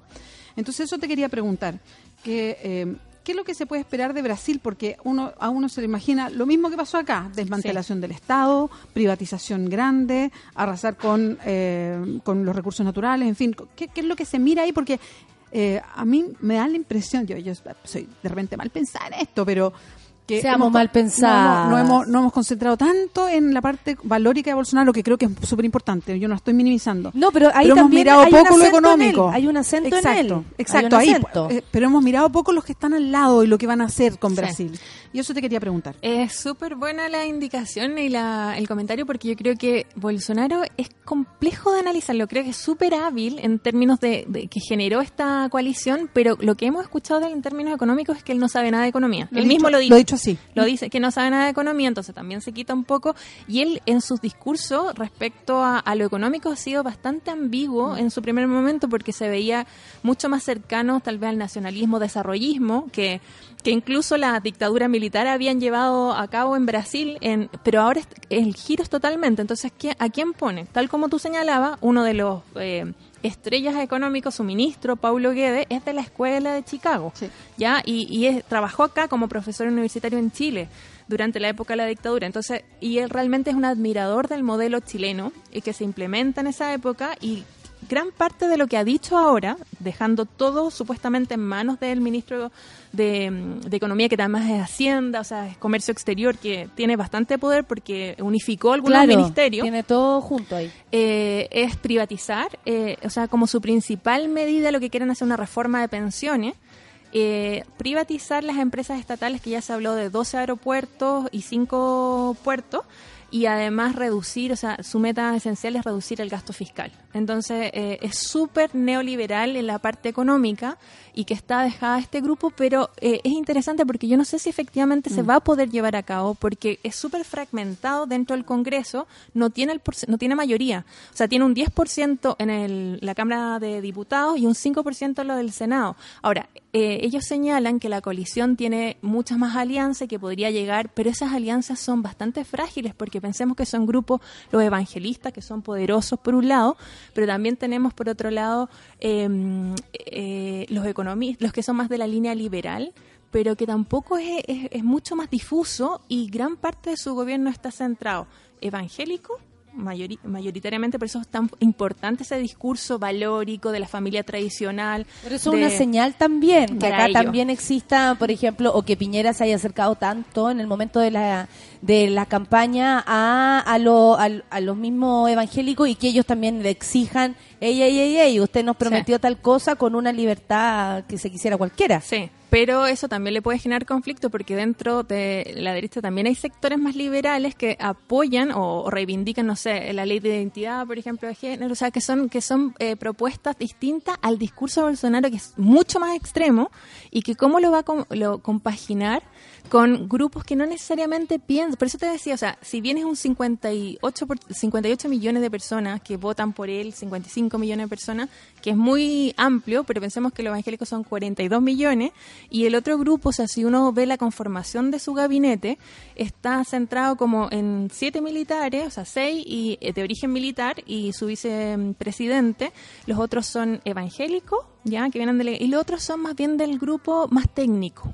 ¿Ya? Y técnico me refiero desde Sergio Moro en, en el Ministerio de Justicia o Paulo Guedes en Economía. Entonces, realmente va a tener que tener mucha pericia para lograr una transformación en lo económico, porque lo económico yo creo que es un tema que si bien un- hay un grupo importante que quiere esa reforma y por lo menos podría haber una estructura de oportunidades porque hay una eh, hubo esta crisis política, institucional y se quiere cambio. O sea, claro que se quiere un cambio, pero estos cambios en la lógica brasilera que han sido promotores de la autonomía política, ya, o sea, eh, esta cercanía, tan cercanía con, con Estados Unidos, no sé si va a ser tan bien vista, porque eh, siempre ellos, su, su política ha sido más bien de autonomía, De autonomía económica, absoluta. económica y política. O sea, son productores, eh, eh, no han querido ser solamente productores de materias primas, que tal vez es un poco el, el escenario complejo O que sea, se ve como con la que relación es con una China. buena junta, pero no, no tanto porque si no vamos a perder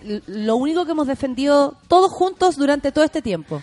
Y porque Lo único que están de acuerdo es Esa- ser autónomo. Creo que esa es la autonomía. Ahora, ¿cómo la consiguen? Uno puede discutir cuál es el camino. Y en la parte económica eh, hay un grupo importante, no sé, de Sao Paulo, que son los industriales, que, que por un lado, o sea, quieren seguir produciendo no solamente materias primas, pero que es también el desafío en Chile, en general, de los países latinoamericanos, no solamente, o sea, y, y que Brasil y México han, han hecho un salto mucho más cualitativo en relación a nosotros pero que efectivamente eh, cuando tú vas a privatizar es un modelo que va a cambiar, o sea, acá se hizo en dictadura. Entonces, ¿qué es lo que va a pasar allá? Eh, ¿Qué tan exitoso? O sea, creo que va a depender mucho de la Y a eso súmale la, la lucha ideológica, comillas de nuevo, en la calle. Sí. Eh, en la Sí. calle porque esto no, no eso, esto Sí. no se va a dar en la calle esto se, esto lo vamos a enter- nos vamos a enterar nosotros cuando salgan de una reunión cuando salga algún cambio y no resulte o resulte en fin pero lo que está pasando en la calle es aún más fuerte en una comunidad que por, por lo menos para nosotros era como más libre, más desenfadada, más, eh, más gay, más... O sea, los tour gay, por ejemplo, son famosos en Latinoamérica porque existen en Brasil. Sí. O sea, ¿qué va a pasar con una industria que estaba creciendo y que por lo demás le debe dar un montón de dividendos al, al mismo turismo? O sea, como que se, se está dando una idea de un país que de verdad no es el mismo al que se están refiriendo. Es como, no me estás hablando a mí, yo Brasil soy distinto. Sí, yo, como o una sea, cosa así. Yo creo que lo que no como Hay- una, hay- hay una un- lección que tal vez podemos tomar es que este Brasil es súper diverso y tiene ese lado que tú dices, pero también tiene un lado súper conservador. Y, y millonario. Y- sí. Y millonario. La cantidad de plata y la cantidad de gente que hay que tiene mucha plata también es Bueno, súper- concentrado, es, es- es casi tan desigual como Chile, digamos, en, en ese sentido. Tal así vez que- por eso se pueden llevar a cabo estos tipos de proyectos. Porque hay una, un- una minoría una minoría con mucho poder. Eh, pero va a necesitar porque hay una porque hay una élite también importante en Brasil que ha existido que no ha querido cambiar ese modelo. A eso es lo que voy. O sea el modelo de inserción económica en los últimos años se ve una apertura. Antes era, estaba mucho más centrado en sí mismo pero por el crecimiento de Brasil la mayor globalización pero Mirar eso pa' afuera. mirar para afuera etcétera pero ha tenido pero ha tenido también una, una tensión interna. Entonces eh, hay un momento de oportunidad para el gobierno de Bolsonaro para hacer cambios pero va a ser complejo va a depender mucho de las alianzas Yo eso quería preguntarle a Lorena eh, a propósito, porque Bolsonaro es un ejemplo eh, bien... Por eso estamos bien- hablando de él, para tener una idea. Y, y porque además y porque además influye Brasil, Brasil como la vanguardia de América Latina. Lo que pasa en ¿Viste Brasil... una foto? Se- se el cuello se les pone igual. ¿Viste? ¿Viste? Son parecidos. Bueno, en fin. Eh, y yo le quería preguntar a Lorena, eh, a propósito de- también de lo que pasó con el Brexit en- y todo lo que están viviendo hoy día en Gran Bretaña, que cómo se están dando cuenta de las cosas.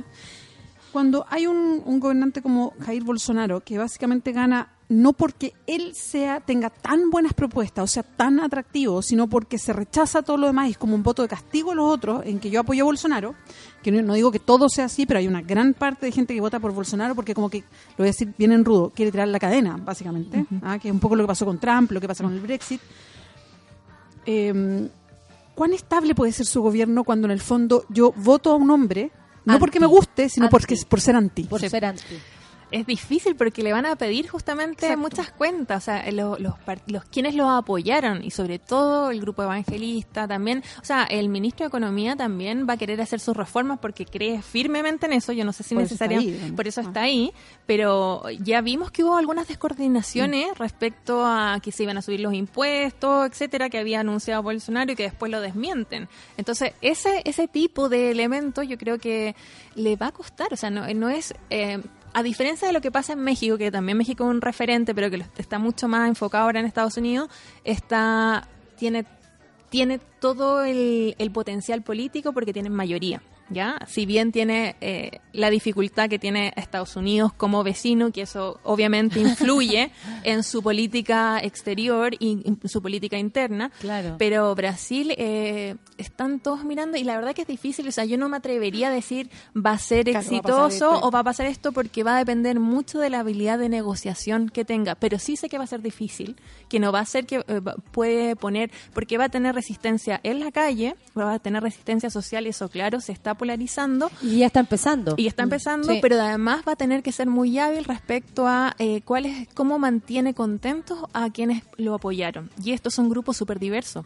O sea, eh, tienen diferencias, tal vez podemos decir, los No, mismos no, es- agrícolas. no es co- casi no, no, es- no está estudiada esa, esa masa de gente. Porque tiene- en algún momento se podría haber pensado, ah, adherentes o no adherentes. Pero- Aquí hay otras razones para votar hay por otras él. razones, o sea, que veíamos que es el contexto que se da eh, y que efectivamente, o sea, es como estar hablando de Chile sin estar hablando de Chile. A propósito de, de la persona que se le parece. Y de, la- y de las sintonías que existen Sí, y de mundiales. sí, Sí, sí. Es, es como el movimiento feminista, o sea, pasa con sus propias eh, con, su- con sus propias eh, características, digamos, según cada país, pero también es un- no podemos dejar de reconocer que hay una influencia mundial de lo que está pasando. Y Obvio. esto es lo mismo. Sí. Y yo creo que acá, como les decía, va a ser súper... O sea, no podemos poner a- al grupo evangélico con el grupo de los latifundistas o los empresarios agrícolas eh, en lo mismo, ¿ya? O sea, son intereses distintos y, y que son importantes... O sea, los han puesto en grupos clave, en, en ministerios clave, pero vamos a tener que ver si ese grupo necesariamente va a apoyar las reformas, Claro, por no porque estén apoyando a Bolsonaro, están todos unidos. No. Y eso para tomar decisiones después se hace aún más complicado. Sí. ¿Cuatro años de Sí, gobierno son allá sí, también? Sí, ¿Sí? cuatro años. Oye, y este, un año bajo el agua. Bajo el No, este agua. ha sido este- una, todavía no cumple un año, parece que hubiesen sido cinco. ¿o ¿no? A mí me hace de ese- esa impresión acá en Chile. Oye, y, y así, rápidamente, yo sé que es injusto que te lo pida de ese modo, pero rápidamente, ¿qué onda Chile versus el mundo? Eh, ¿En qué, ¿En qué situación nos encontramos? Porque en algunos casos nos parece estar un... O sea, yo siento que lo mismo, como estamos súper distanciados, pero al mismo tiempo unidos, como en la, la, la fuerza feminista nos unimos, estamos súper conectadas con España, Sí. con Argentina y así. O sea, Yo creo que los desafíos globales, los, los desafíos globales, o sea, también pasan por Chile y lo hemos visto claramente en la agenda, como lo pusieron los movimientos feministas, pero también hemos visto cómo surge también resistencia a, esos- a esos movimientos. Precisamente Eh, por... Sí, eh, entonces eh, va a tener que ser muy importante acá eh, y creo que el miedo mayor en términos políticos es que cada vez haya mayor desafección a los partidos políticos porque las personas, o sea, cuando tienes una persona como Bolsonaro, como Donald Trump, no hay programas de gobierno y acá no, lo importante es que hayan ideas, programas que vayan más allá de una persona y que la gente discuta y debata sobre esas ideas. Entonces, eh, me parece que, mm, que Chile, por Nos ejemplo... parecemos ahí en eso, como en el legado, como en, en dejar otra cosa más que eh,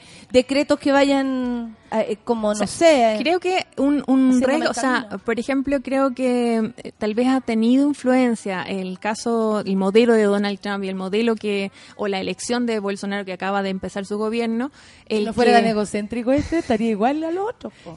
Que se haya salido, por ejemplo, de los del pacto migratorio, creo que es una evidencia, o sea, es algo que creo que eh, le hace mal a Chile, porque justamente más allá de la cri- el multilateralismo, eh, el dialogar, el, el llevar a cabo, tomar decisiones en un marco donde todos tengan voz, grandes, chicos, etcétera, es siempre valioso. ¿Ya? Y creo que eso, eh, en términos, te estoy hablando más de política exterior, que es más mi área, eh, me parece que es algo malo. Eh, me parece que también va a ser una tendencia que hemos visto la idea de la soberanía, que cuando se habla de soberanía nacional también es peligroso, porque claro, los países tienen que ser autónomos, pero cuando uno habla de cuál es el interés nacional, hay intereses diversos en las sociedades.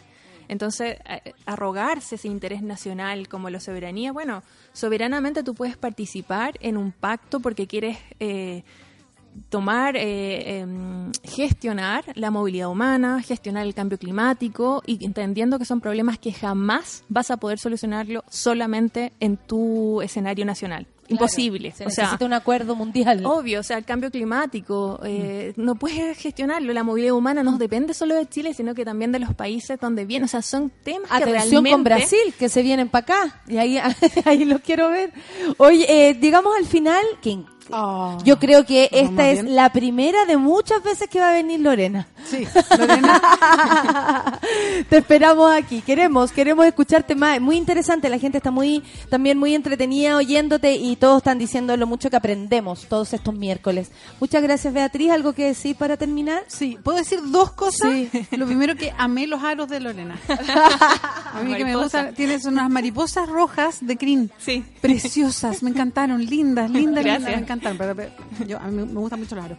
Y lo otro, me voy aquí que ahora, ¿Ya? a un conversatorio feminista. ¿A dónde? En la Universidad Arturo Prat voy a estar a las 7 de la tarde, voy a estar con una eh, feminista española, fundadora de Podemos, que se llama Clara Serra, Qué que es muy conocida. Es- ah, ¿va a venir para acá el viernes? Epa, Eso. epa, epa. Aquí y ahora, aquí y ahora, que- con la Rayen. Muy así bien. Que, muy bien. Así que muy, muy interesante. Así temprano. que a todas las monas de Iquique, invitadas totalmente, es entrada gratuita, a las 7 nos encontramos. Así es que identifíquense porque me pasan conversatorios feministas que llegan. Yo soy mona, me dicen. Yo soy increíble, así que. eso. Muchas gracias, Bea, y que le vaya muy bien en, en Iquique. Muchas gracias, Lorena, por haber Oye, estado aquí. Aprendimos y- y mucho. ¿Puedo abusar un poquito, no? Sí. Renuncia, Chadwick. Esa nomás. Fin. Ahí la dejo. Gracias, Lore. Son las 10 con 32 y vamos con una invitada después muy especial. Les voy a decir que va a salir del closet aquí mismo. Francisca Valenzuela, ya no se trata de ti, men. Ya no se trata de ti, men. Café con Atenzuela. Te miraba con ojos de amor, tenía tanto amor, o era obsesión hacia arriba. Fuiste el que me enseñó, tanto me enseñó, el que me formó, que ingenua, insegura, trataba de complacer, de conseguirme tu aprobación y la de otros también. En ese tiempo era otro yo, era otro yo, la que se perdió. Tú me tenías a tu alrededor para acariciar, para agrandarte el ego. Sentía una presión, algo que me ataba. Ahora lo veo con la claridad. Me elegiste porque lo iba a dar. Ya no se trata de ti, no se trata de ti.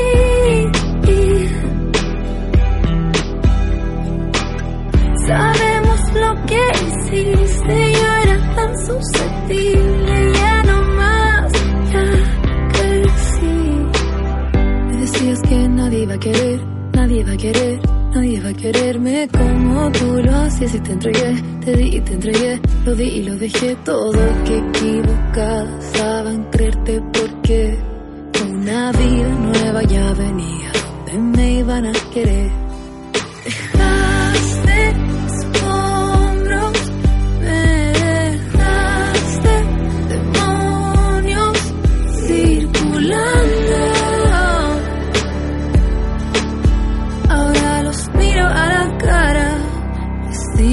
Son tanto. Ya no se trata de ti, no se trata de ti.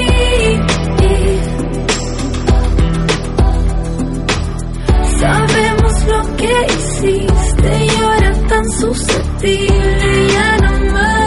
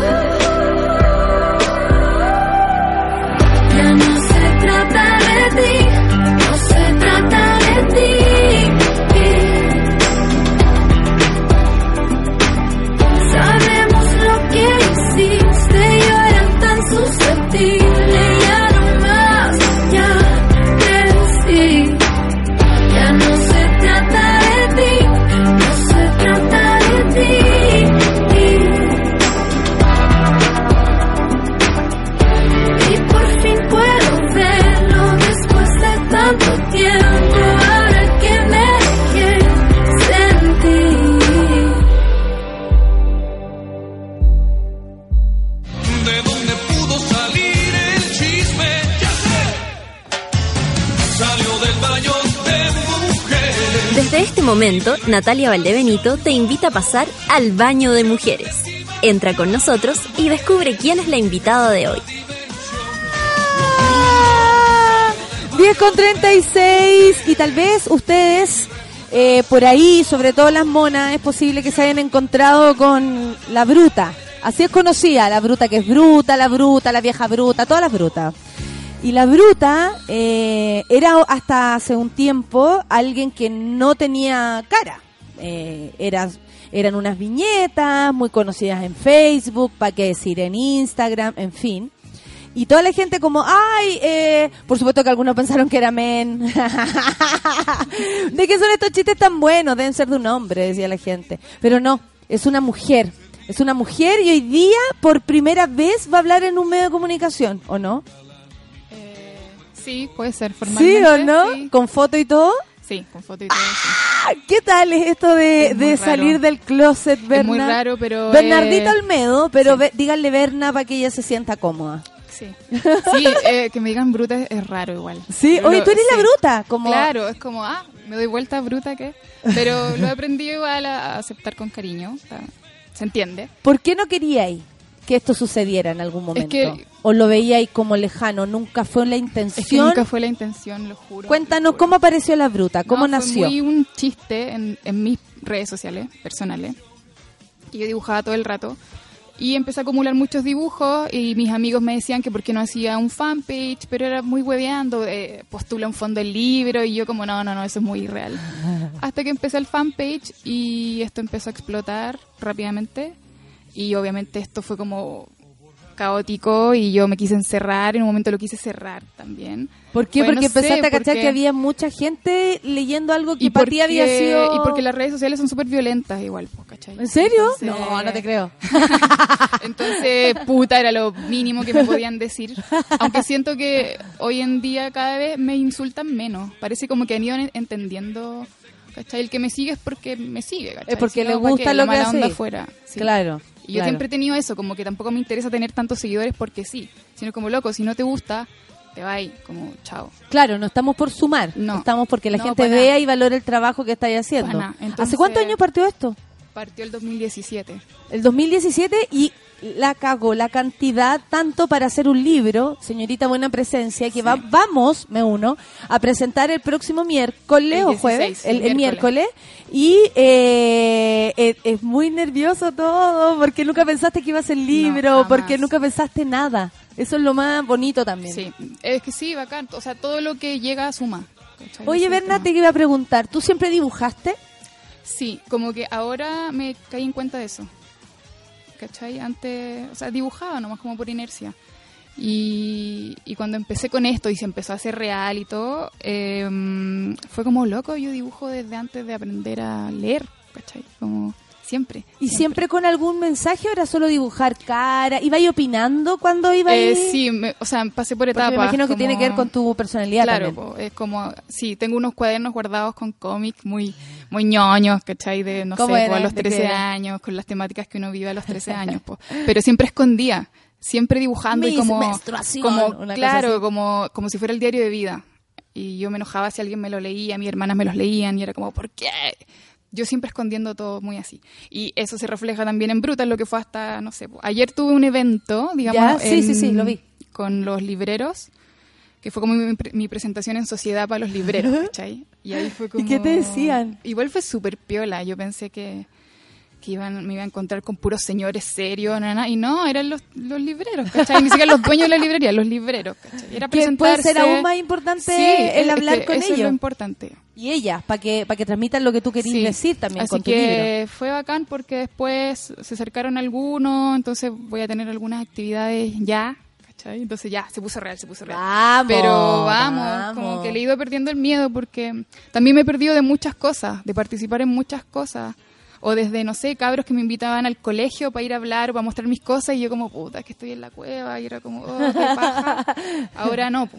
siento que... Qué bacán, me parece fantástico. Pero también quiero saber, eh, ¿tú tenías hermanas? Tres. Tres hermanas. Y, y, y los libros en tu casa estaban, los discos en tu casa estaban. No, todo, no todos en Chile. Nacemos, y lo digo porque yo no, con la suerte de los libros o viejos lectores que uno diga, wow, ahí, ahí está el fin, o, o toma, dibuja. Eh, tú eres audiovisual. Sí. Entonces, ¿cómo, ¿cómo era en tu casa? ¿Cómo es crecer tres mujeres leyendo, eh, escribiendo? El diario de vida, claro, era parte de nuestro Sí, quehacer. claro, Ahora entendemos por qué.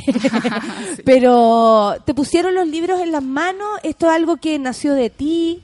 Em, ¿Cómo sentís que creciste en base yo a- siento a esto? que, bueno, y también considerando que yo no, yo crecí en un pueblo en la novena región, donde yo, claro, estudié audiovisual, pero yo no fui al cine hasta muy grande, ¿cachai? Entonces, claro, a eso voy, que no todos nos de, de- crecimos de con muchas todo cosas, como que faltaron hartas herramientas, entonces en ese sentido no sé, porque por lo que recuerdo en mi casa tampoco es que hubiese mucho estímulo artístico. Entonces, por lo mismo yo no pensaba que podía dedicarme a algo así. ¿Cachai? Yo hasta cuarto medio dije, ya voy a, no sé, me gustaba la historia, voy a estudiar algo así, no cacho.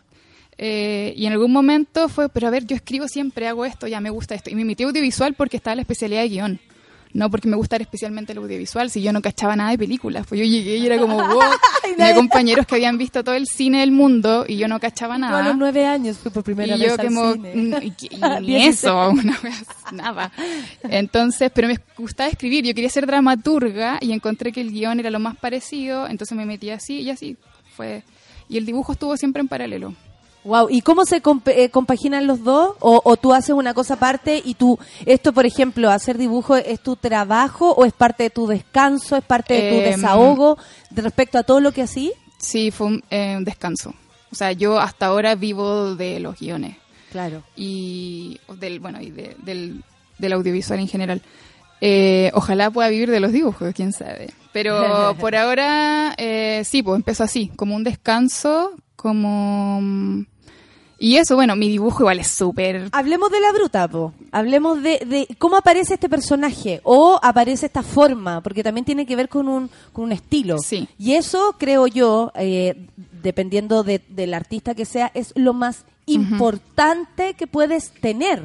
O sea, que tú cantes como tú cantas y suene a ti y se vea como tú y tú puedes reconocer y decir, esto, es un- esto es un dibujo de la, de la eh, es, es más genial que cualquier otra cosa. ¿Cómo aparece? Bueno, es bien instintivo porque yo, o sea, Como reconozco, reconozco que, que mis dibujos son bien básicos, ¿cachai? Ay, como Yo no sé nada. pero es como lo que tenía para defenderme nomás, porque yo creo que obviamente mi fuerte está en los textos más que en los dibujos, como que muchas veces los dibujos es un complemento nomás, y a veces yo solo hago textos y eso es el, esa es la viñeta y fin, no necesito el dibujo.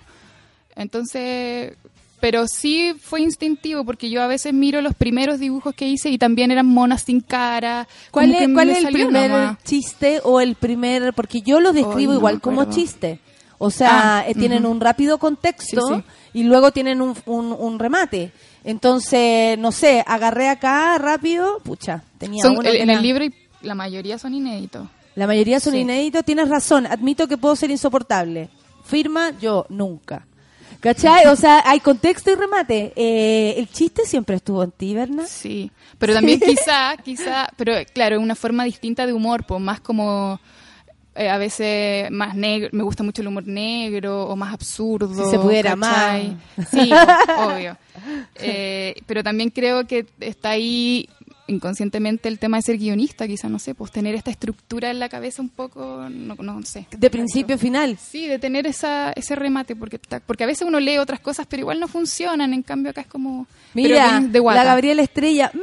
¡Mentira! ¡Bruta, qué bruta! La amo, me encantan sus viñetas. La gente empieza. la Vania Quesada. ¡Oh, la sigo a ella en Insta! ¡Qué bacán! La, gente la está reconociendo. claro, porque hay muchas personas que te seguían, bueno, sin saber que. Y, y- y uno podría decir, es importante, no es importante quién eres tú. Es importante porque tú hiciste el libro y ahora llegó el momento de, de, de dar cara. De y hacerme cargo también. pues, Sí, está bien. las temáticas, para quien no te conoce, ¿de qué habla la bruta? ¿O de qué se trata este libro, señorita Buena Presencia? Sí. Hay mucho eh, desamor, eh, eh, como revelarse al mandato de la monogamia, de los hijos, de cómo debemos ser las mujeres. Ayer, ayer advertía, ah, bueno, y por lo mismo hay mucho feminismo, evidentemente. Eh, ayer advertía a los libreros que se iban a encontrar mucho con la palabra vagina también. Cuidado. Hay que hablar como hay que hablarlo, Hay o sea, que hablar, las claro. palabras correctas. Eh, eso, harto humor negro. ¿Cómo crees tú que ha ido evolucionando del 2017 hasta ahora? Hay una Uh, evolución sí. dentro de, de para partir por las temáticas, porque claro, tú puedes decir en los dibujos, tal vez ahora ha ido, eh, ya sé cómo es la mona, ya, ¿cachai? Lo, Sí. puedo, lo puedo hacer rapidito, pero también tiene que ver con algo que, o sea, empieza a haber más información. Eh, eh, desde 2017 hasta ahora, por mucho que haya sido un año, eh, la cagó como hemos aprendido más, nos hemos hecho más valientes, hemos tenido más claro lo que queremos eh, y como que todos los días vamos asegurándonos de esto. Entonces, y las propias redes que vamos formando. O sea, yo conocí a muchas gente, y sobre todo muchas mujeres, Sí, yo también. te incluyo, maravillosas, gracias a esto. Em, sí, ha cambiado totalmente. De hecho, hay dibujos que yo vuelvo a ver y ya no, no estoy tan de acuerdo. Pero no los borro, ¿cachai? Porque son No. parte de... Como que era, wow, he, he crecido, o no sé, una vez obviamente va evolucionando, ya no piensa igual. Pero sí, pues al principio creo que mi humor tenía mucho más que ver con identificarse rápidamente, como el chiste de, ya hace calor, me- no sé, como, ¿cachai? Tomar, no, nunca fue el de tomar tecito, pero siempre fue más al choque.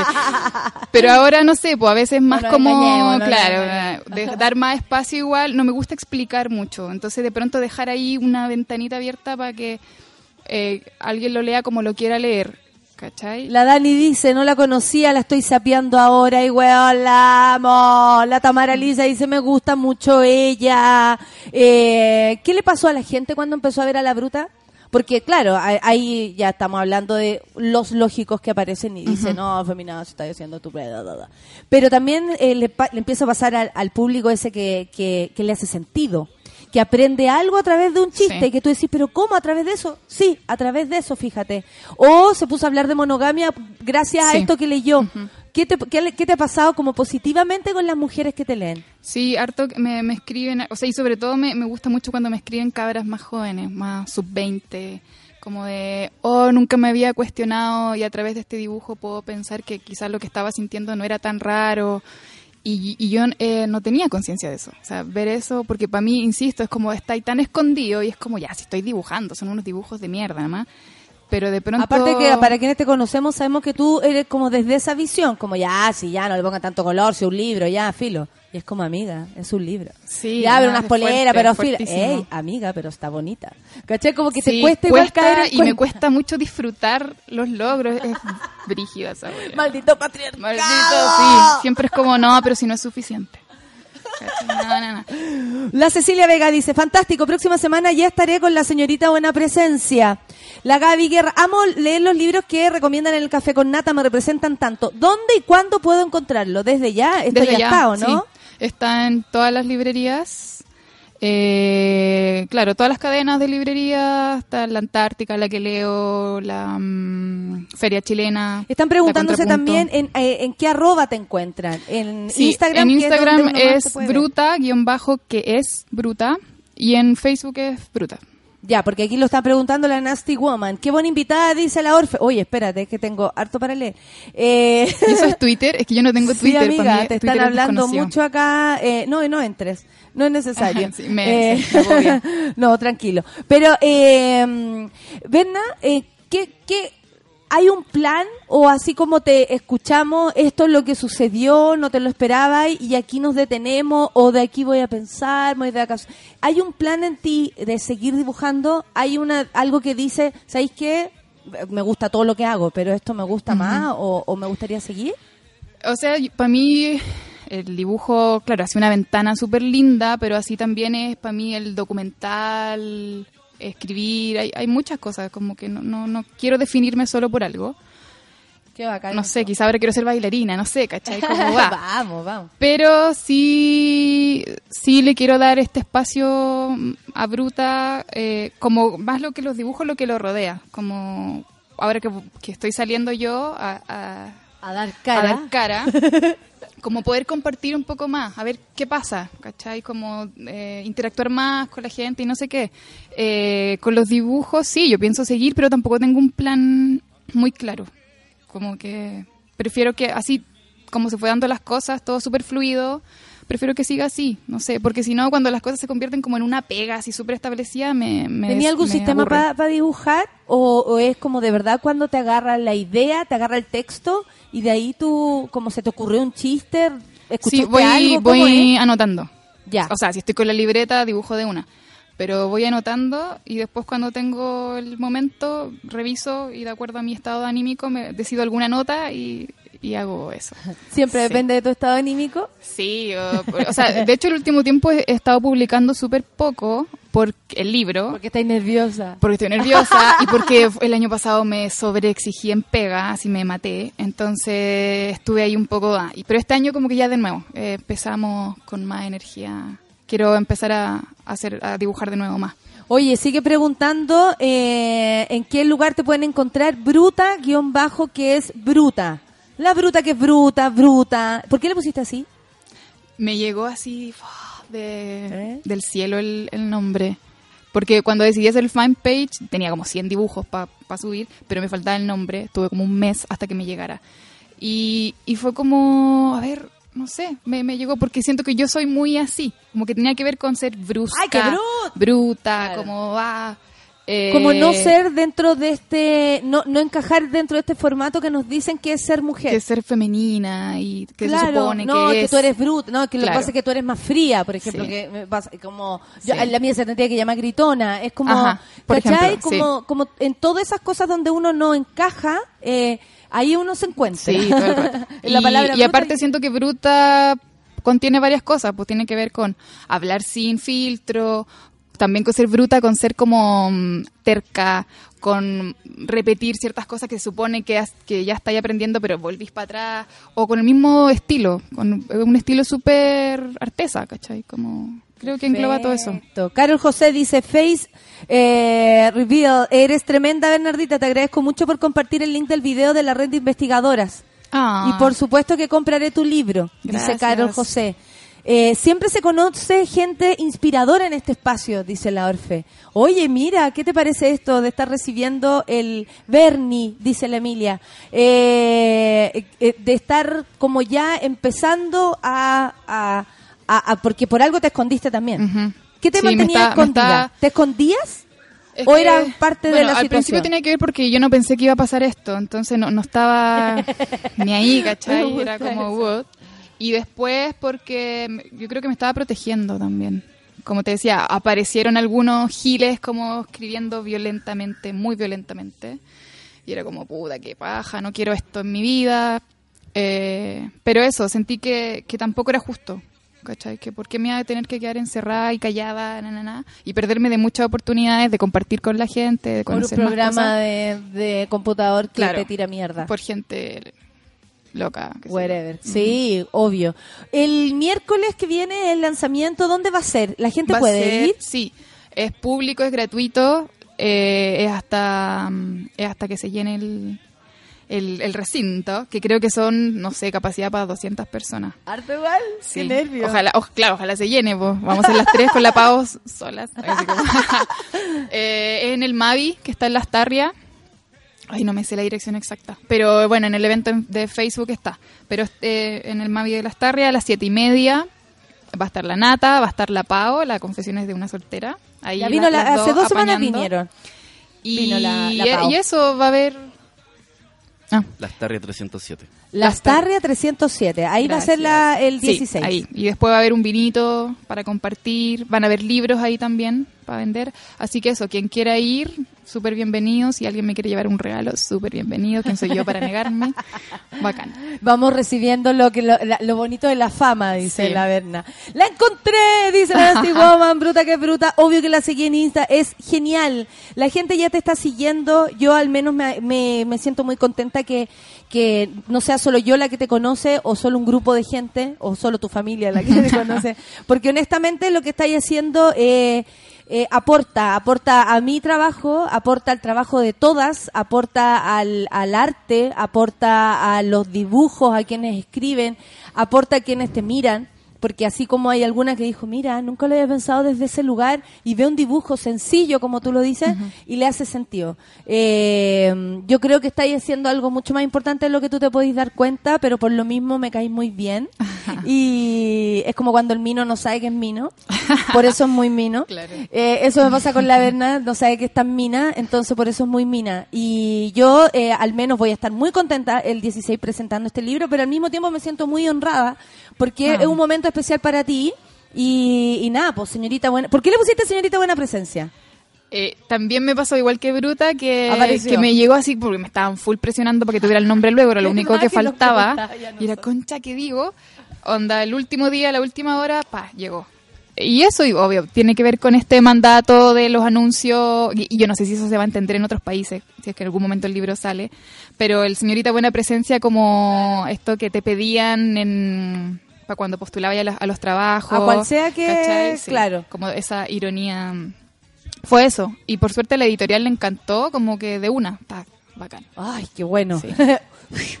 Oye, Berna, muchas gracias por haber venido. Está A la gente siguiéndote que Bacán. te imagináis. Revisa tus redes porque en este mismo instante esto está sucediendo.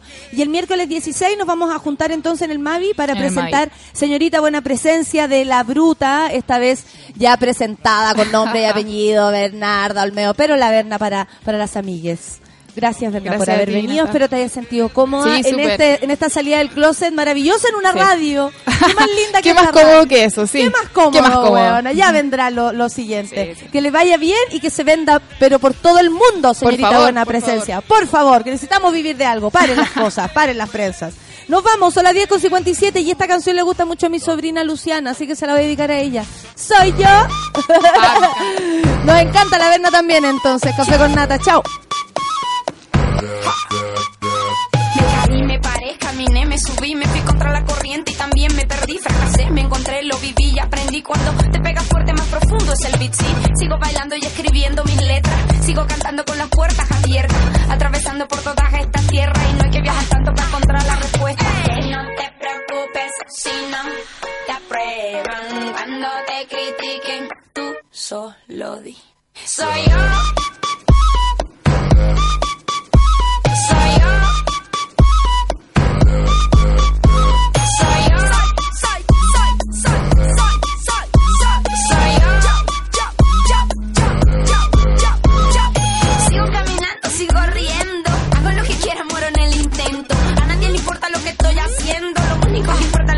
Adentro. A mí me gusta estar en la arena, bañarme en el mar sin razón, sin problema. Estar sentada sin hacer nada, mirando de lejos y estar relajada. No te preocupes si no te aprueban cuando te critiquen. Tú solo di. Soy yo. Soy yo.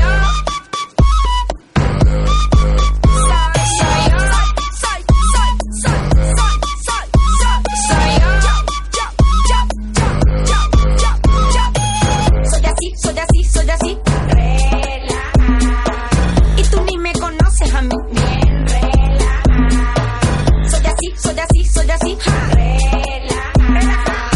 tú ni me conoces a mí. You know what I mean, you know what I mean.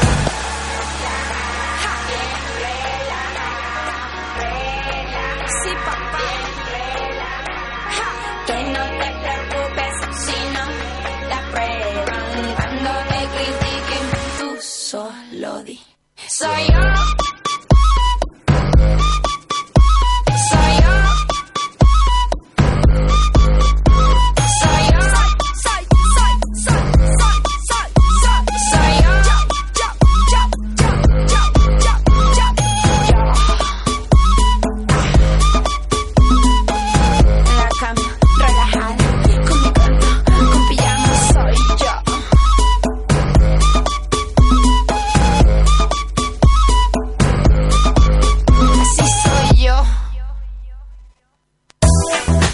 Fue Café con Nata.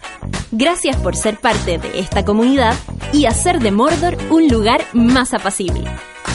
Natalia Valdebenito te espera de lunes a viernes a partir de las 9 de la mañana en el matinal más piteado de Chile. Solo en Sube la Radio y en otra sintonía.